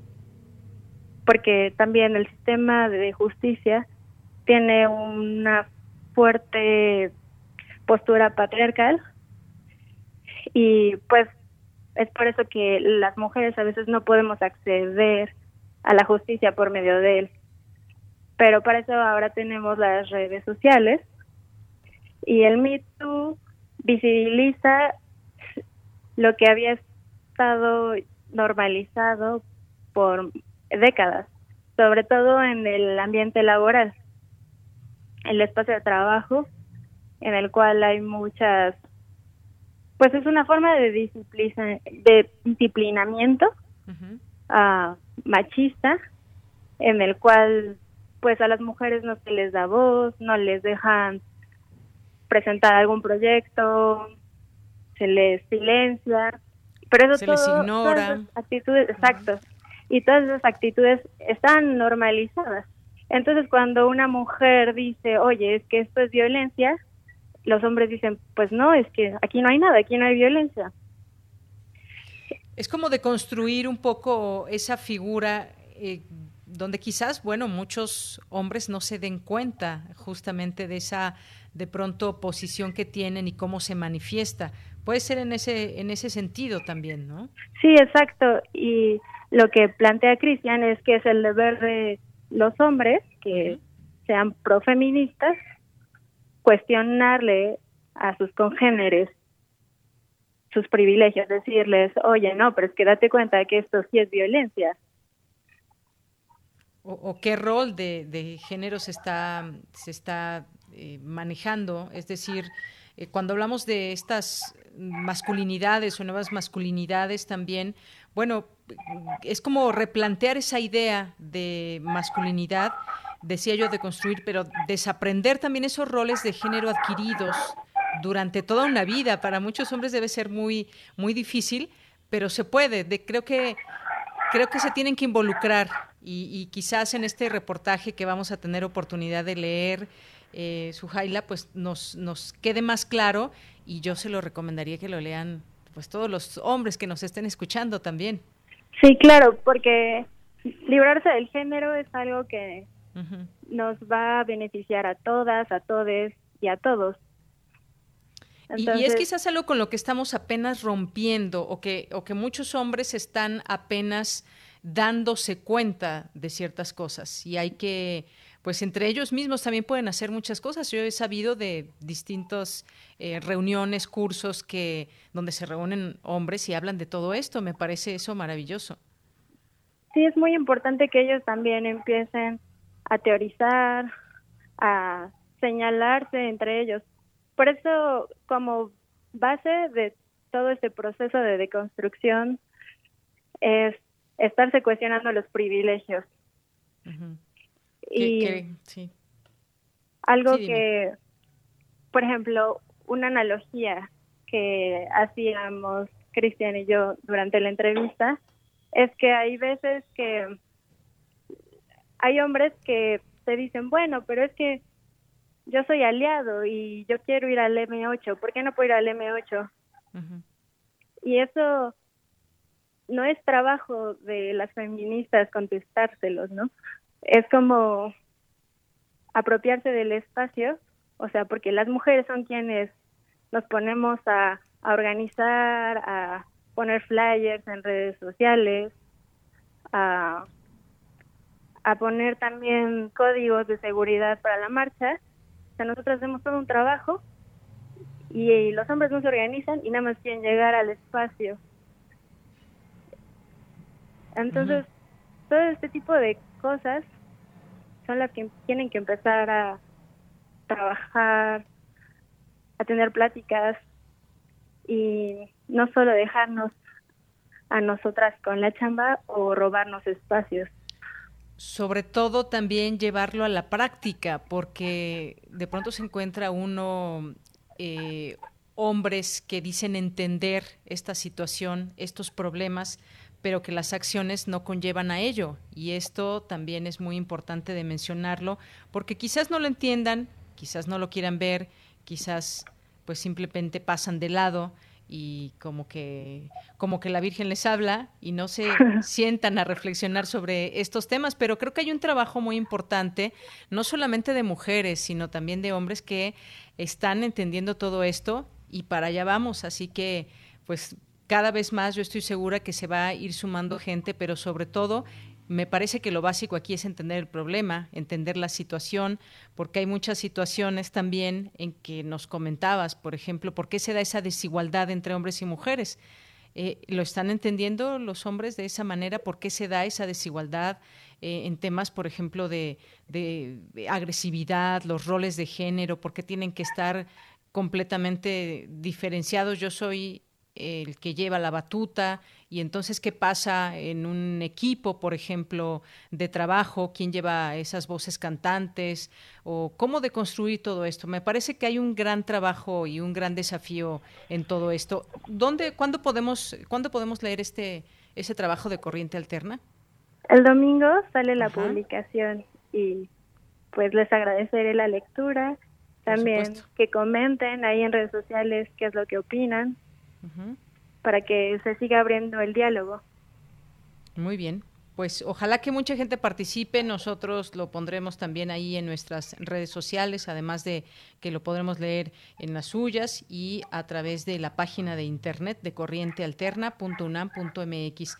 Bueno, pues Ujaila, muchísimas gracias por estar aquí con nosotros, hablarnos de este, de ese trabajo, de esa entrevista que realizaste a este abogado y teórico feminista. Muchas gracias a ti, Dayanira, por el espacio y un saludo a todo el equipo de Radio UNAM. Gracias. Un saludo para ti también y todo el equipo de Corriente Alterna. Continuamos. Prisma RU.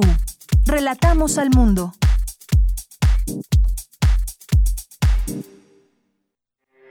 Porque tu opinión es importante, síguenos en nuestras redes sociales, en Facebook como Prisma RU y en Twitter como arroba PrismaRU.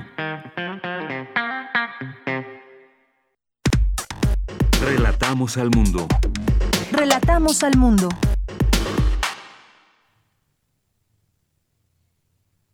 Nos vamos con el refractario, a ver si por ahí tenemos el ID de Javier Contreras.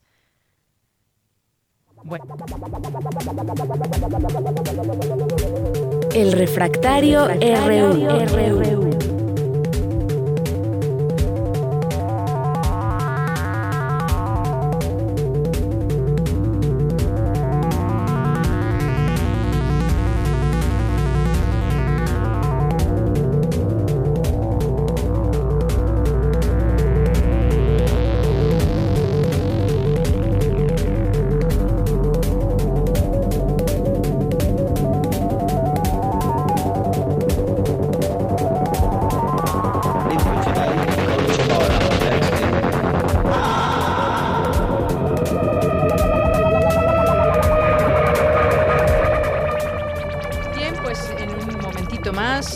Saludamos al maestro Javier Contreras, maestro en Derecho y es profesor de la Facultad de Derecho y de la FES Acatlán.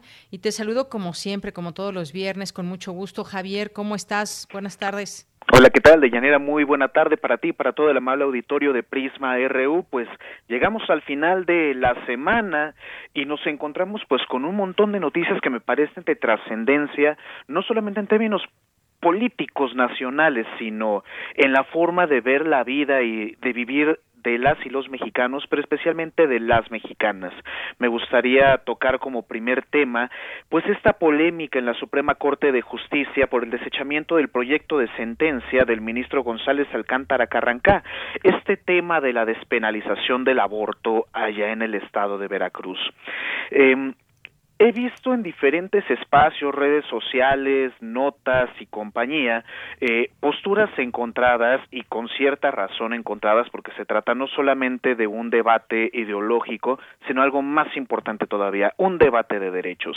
He dejado yo manifiesta mi postura más de una ocasión en este mismo espacio. Creo que esto debe ser ley no hay otra alternativa para el propio desarrollo en materia de derechos humanos en este país, pero vale la pena tratar de encontrar y conciliar un poco no las posturas de las izquierdas y las derechas o de los conservadores y los liberales, no, pero sí entender que aquellos eh, llamados Provide y compañía no deberían estar engañando a la gente diciendo la Suprema Corte de Justicia es provida.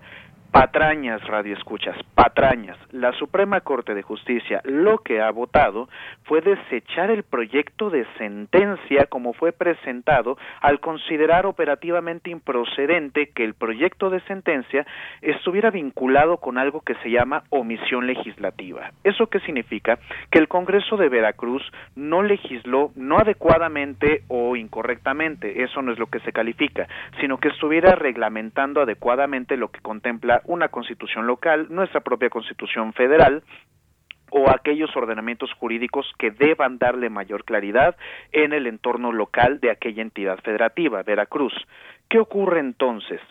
Lo que sucede en términos eh, muy en pinceladas muy gruesas es que las y los ministros de esta sala de la Suprema Corte de Justicia se expresaron en contra de la mm, fundamentación técnica del proyecto y cómo es que estaba siendo presentado. Es decir, la Suprema Corte de Justicia no entró al debate de fondo.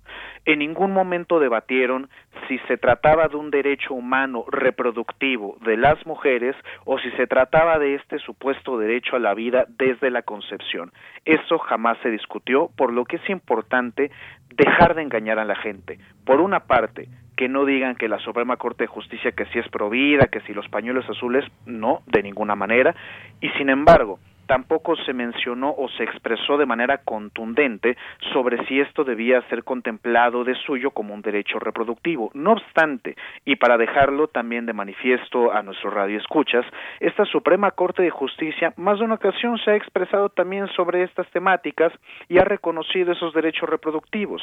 Y a saber, valdría la pena, si quieren consultar la transmisión de aquella sesión de la Suprema Corte de Justicia, está disponible en YouTube, las dos ministras hablaron un poco acerca del fondo. Si bien no entraron a la discusión de si se trata de un derecho humano, de un derecho reproductivo para las mujeres, sí se expresaron diciendo que no compartían el sentido técnico del proyecto, pero que sí podrían estar a favor del fondo en su momento cuando lo puedan discutir. Ahora, ¿cuál es el siguiente paso? Lo único que ocurrió es que ese desecho, eh, perdón, ese eh, proyecto se ha desechado, y ahora será turnado a un nuevo ministro o incluso a una nueva ministra ponente se le llama que va a generar un proyecto nuevo de sentencia para este amparo en revisión que proviene desde Veracruz. Para qué para discutir nuevamente primero, si cumple con las características técnicas para darle la revisión a este amparo de revisión, y segundo, para saber si, una vez cumpliendo con ello, se puede discutir el fondo. Me parece que eso es lo más importante que se tendría que aclarar de este tipo de circunstancias. Para ponerlo en términos mucho más claros, es como tirar a la portería y no haberle atinado al gol. Recordemos que al final del día hay que estar entre los cuadros de aquel travesaño. Entonces, hasta que no se cumplan con los criterios técnicos y operativos para poder promover adecuadamente ese proyecto de sentencia, no se entrará a discutir el fondo. La última crítica y reflexión probablemente se encontraría presente en que al ser la Suprema Corte de Justicia también un tribunal de constitucionalidad, quizás podría no omitir la parte técnica bajo ninguna circunstancia, pero probablemente ser algo más abierto si entrar directamente a estudiar el fondo, porque esto, al final del día, o mejor dicho al principio, se trata de un debate de derechos. Y para mis compañeras, pronto lo será. No fue ese día, pero un día será ley. Muy bien. Bueno, pues gracias por e, esto, e, este tema al cual nos llevas en todos estos entramados que también debemos entender. No solamente se aprobó, no se aprobó, hay que conocer también cómo se dan todos estos, eh, estos temas eh, legales. Por cierto, hoy hay una, una marcha que, pues bueno, ya culminó. Eh, o hasta hace unos momentos, ah, cuando iniciamos el informativo ya había llegado al Zócalo, se iban justamente a pronunciar afuera de la Suprema Corte de Justicia de la Nación, grupos de mujeres feministas en torno a ese tema del, aborto. Eh, Javier, también pues hay un anuncio, un buen anuncio, digamos, ahí veremos de decirlo así, una reforma a la ley de adquisiciones para compra de medicamentos en el extranjero de acuerdo con distintos organismos internacionales. Cuéntanos tu punto de vista. Efectivamente, Deyanira, ha ocurrido una reforma que también hay que comentárselo al auditorio, pasó de manera rapidísima en el Congreso de la Unión en estos últimos periodos extraordinarios de sesiones que se celebraron, una reforma a la ley de adquisiciones, en específico un párrafo del artículo primero, donde se menciona que quedaría exceptuada de la aplicación de esa ley, la ley de adquisición, de bienes o prestación de servicios para la salud que contraten las dependencias y entidades con organismos intergubernamentales internacionales. ¿Qué quiere decir esto? Lo que podríamos mencionarle a nuestros radioescuchas y de la manera más abierta es que sí, efectivamente, esta reforma en esta ley, primero, no contraviene al artículo 134 constitucional que va a permitir este tema de las adquisiciones y puede posibilitar, como se firmó hoy el acuerdo de entendimiento entre la UNOPS, que es la Oficina de las Naciones Unidas de Servicios para Proyectos, la Organización Mundial de la Salud y la Organización Panamericana de Salud como filial de la Organización Mundial de la Salud, ¿para qué? Para generar una especie de modelo de eh, licitación indirecta donde se pueda eh, cooperar y colaborar con estos organismos internacionales, buscar unas mejores ofertas a nivel internacional de medicamentos y el gobierno de México acceder directamente con este entramado internacional a realizar la compra correspondiente. Como anunciaron, era un poco más del 1% eh, por ciento lo que se quedaría el sistema de Naciones Unidas,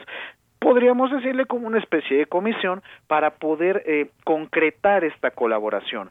Ahora, algo que el gobierno de México debe tener presente es que esto se trata de un mecanismo al final del día excepcional y eso también tendría que ser de tranquilidad de nuestras y nuestros radioescuchas, sobre todo aquellos especialistas en materia anticorrupción.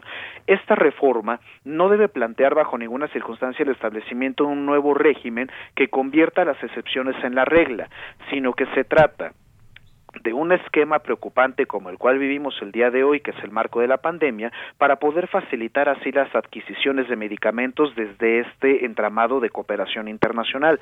No obstante, y yo confío plenamente en que desde Función Pública y desde Hacienda se harán todas las revisiones correspondientes para respetar en todo momento el Estado de Derecho mexicano y se recurra en la medida de la posibilidad, por supuesto, a la propia licitación y para este esquema excepcional de la pandemia, hacer este esquema de sustitución con los organismos intergubernamentales internacionales para facilitar la adquisición de estos medicamentos. En resumen, sí, creo que es una buena noticia para las y los mexicanos, sobre todo los más desfavorecidos, pero ojo, siempre teniendo presencia, eh, perdón, siempre teniendo presente la transparencia y el adecuado uso de los recursos públicos para adquirir todos estos medicamentos que hacen falta en nuestra población. Así es. Y por último, muy rápidamente, nos queda un minuto, Javier. La causa judicial por narcotráfico en Estados Unidos, ahora salen estos nombres de Cárdenas Palomino y eh, Ramón Pequeño, la, parte de las redes de García Luna, también acusados, pesa una eh, acusación en su contra ya en Estados Unidos. Exactamente, de Yanir, el Departamento de Justicia de los Estados Unidos anunció ya un nuevo encauzamiento judicial, claro, por narcotráfico, contra estas personas, parte de la red de el exsecretario de Seguridad Pública, García Luna. Vale la pena únicamente mencionar para nuestro auditorio primero que estas personas no son la primera ocasión que son señaladas ni por autoridades extranjeras y menos aún desde la prensa mexicana. Recordaremos cuando menos en el nombre de Cárdenas Palomino y haciendo referencia a la excelente novela de Volpi, eh, una novela criminal, que este personaje fue uno de los principales eh, artífices de aquel eh, montaje con el cual se frameó a Florence Cassés y que significó un hecho paradigmático en el debate de derechos humanos en nuestro país. Vale la pena darle seguimiento a ello porque ya no se trata de un caso aislado, sino se trata de los principales y cercanísimos colaboradores de García Luna que están siendo acusados justamente de formar parte de una red de narcotráfico con este mismo señor. Y ahora, como corolario, me gustaría añadir estos videos que han salido acerca del expresidente Felipe Calderón. Ese es el Estado de Derecho que dice defender esta gente. Esos son estos golpistas y aparte criminales que están tratando de derivar en no sé qué clase de influencia política en el esquema del Estado mexicano. ¿Es la gente que quieren estar en las urnas? Eso ya lo veremos en las próximas elecciones. Eventualmente llegará el momento de que discutamos esos temas. Claro, después de todo lo que hemos visto y ese expresidente, pues ahora tiene un partido político. Muchas gracias, Javier. Nos escuchamos el siguiente viernes. A ti, de Janero, y para todo el amable auditorio de Prisma Reu, cuídense mucho y que tengan un excelente fin de semana. Igualmente, hasta luego. Y bueno, pues ya casi llegamos al final de esta emisión, pero nos vamos a ir con Melomanía RU, con Dulce Wet, que todos los viernes nos hace esta entrega. Y ya con esto nos vamos a despedir. Gracias a todos ustedes que nos han acompañado.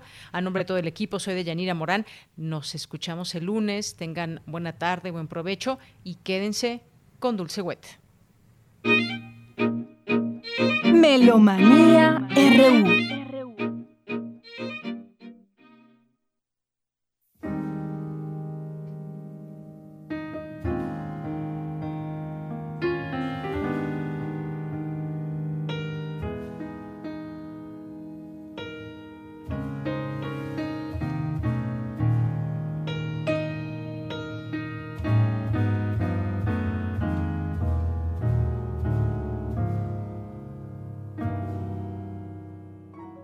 Buenas tardes de Yanira y amigos melómanos de Prisma RU. Hoy 31 de julio de este 2020 celebramos el aniversario de nacimiento número 102 del pianista y compositor estadounidense Hank Jones. Nacido, como dijimos, 31 de julio de 1918 y fallecido el 16 de mayo del 2010. Director de orquesta, arreglista y compositor. Los críticos y músicos lo describieron como muy elocuente, lírico e impecable en el jazz. Ustedes recordarán cuando Marilyn Monroe le canta la famosa canción Happy Birthday, Mr. President, al entonces presidente de Estados Unidos John F. Kennedy. Quien acompañaba a Marilyn Monroe fue Hank Jones al piano en 1962. Premios 1989 de National Endowment for the Arts lo honra con el premio NEA Jazz Masters. En el 2003, la Sociedad de Compositores, Autores y Editores estadounidense, ASCAP, le otorgó el premio de Jazz Living Legend. En el 2008, la Medalla Nacional de las Artes. En el 2009, un año antes de fallecer, la Universidad de Hanford lo nombra doctor honorario en música. Hank Jones grabó más de 60 álbumes. Y aquí lo tenemos con Abbey Lincoln, otra gran cantante, compositora, actriz y escritora, nacida en 1930 y fallecida el mismo año que él, en el 2010. Ambos componen Angel Face, una pieza de 1994 que Virginie Texne canta en este arreglo especial donde ella está en la voz, Gerard Morin en el contrabajo, guitarra y arreglos, Stefan Bernard en el piano, Jean-Pierre Arnaud en la batería y Eric Leland en la trompeta. Esto es música del álbum Virginie Techne, Bright and Sweet, del 2012, un CD austriaco realizado por el sello Harmonia Mundi. In your sweet embrace, the of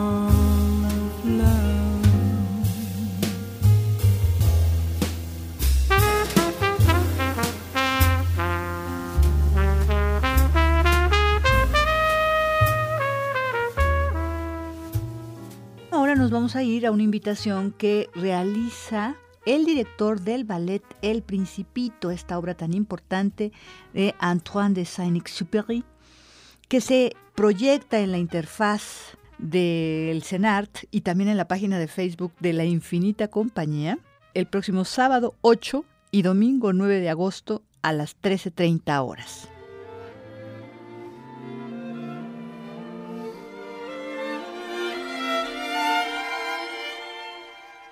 ¿Qué tal? Muy buenas tardes, amigos melómanos de Prisma RU.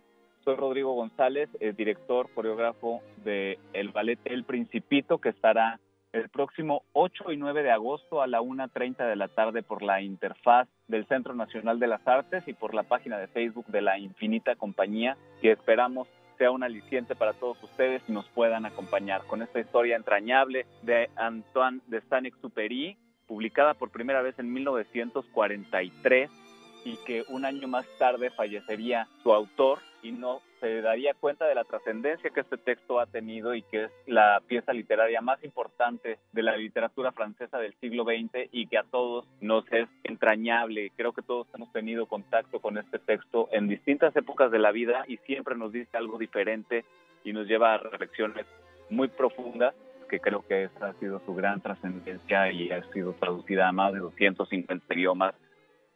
Y ahora lo abordamos desde la danza, se han hecho muchas expresiones artísticas en torno a este título, desde la ópera, el teatro, el teatro musical, la televisión, el cine, la danza no es la excepción y esta es una versión nueva, diferente, en danza contemporánea de El Principito.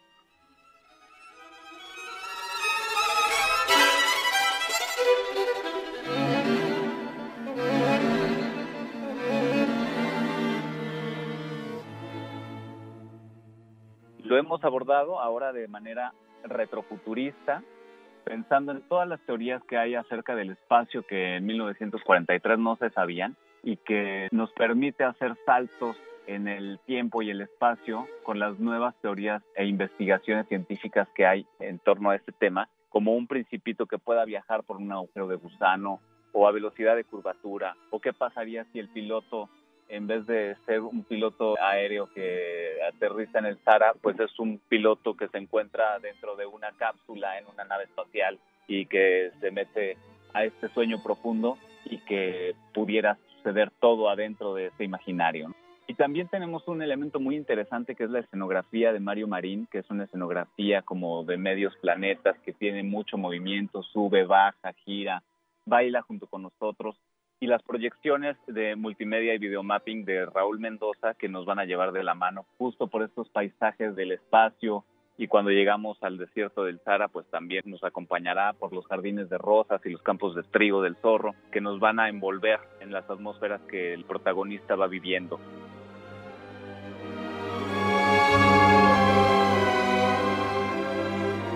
La música que utilizaremos, amigos melómanos, no será nada más y nada menos de Maurice Ravel.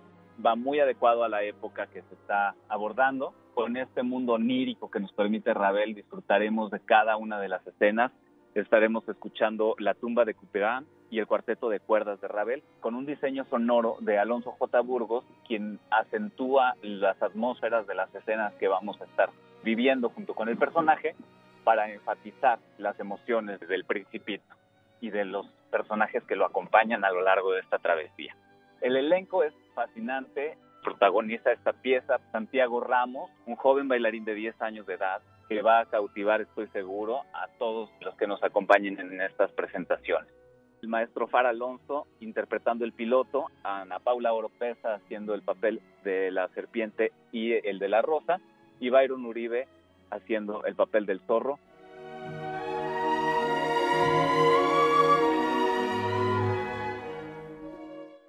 Yo los invito a que no se pierdan este 8 y 9 de agosto a la 1.30 de la tarde por la interfaz del CENAR. Eh, todos estos elementos que estoy seguro van a disfrutar junto con nosotros y nos van a refortalecer y reconfortar el espíritu y nos acercan nuevamente a este texto tan reflexivo de Antoine de Saint-Exupéry, pensando que justo es importante volver a ver el mundo con otra mirada. Muchas gracias por su compañía.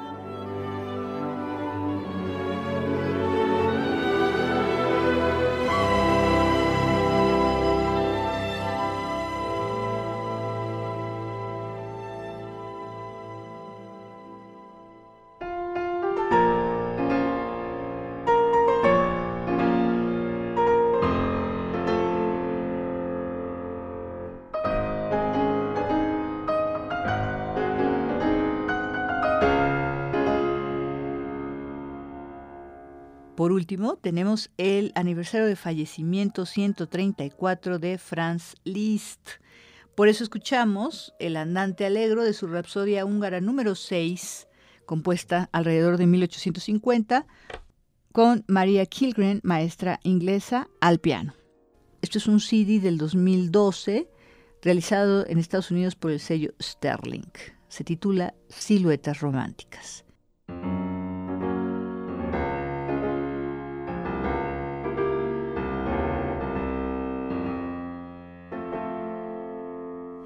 Virtuoso pianista, director de orquesta, compositor, profesor, arreglista, organista de la era romántica, ampliamente considerado como uno de los mejores pianistas de todos los tiempos y además fue escritor, filántropo, nacionalista y seglar franciscano.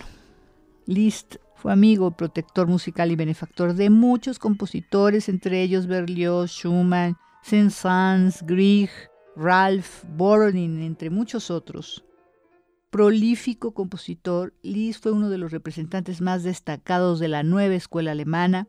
Sus contribuciones musicales fueron el poema sinfónico, el desarrollo de la transformación temática y también las innovaciones radicales en armonía.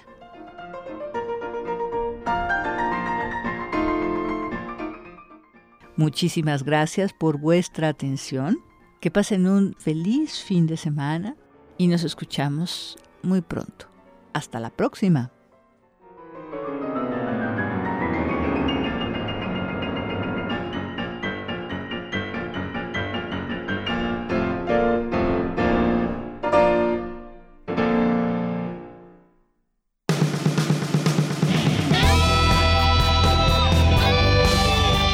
Prisma RU.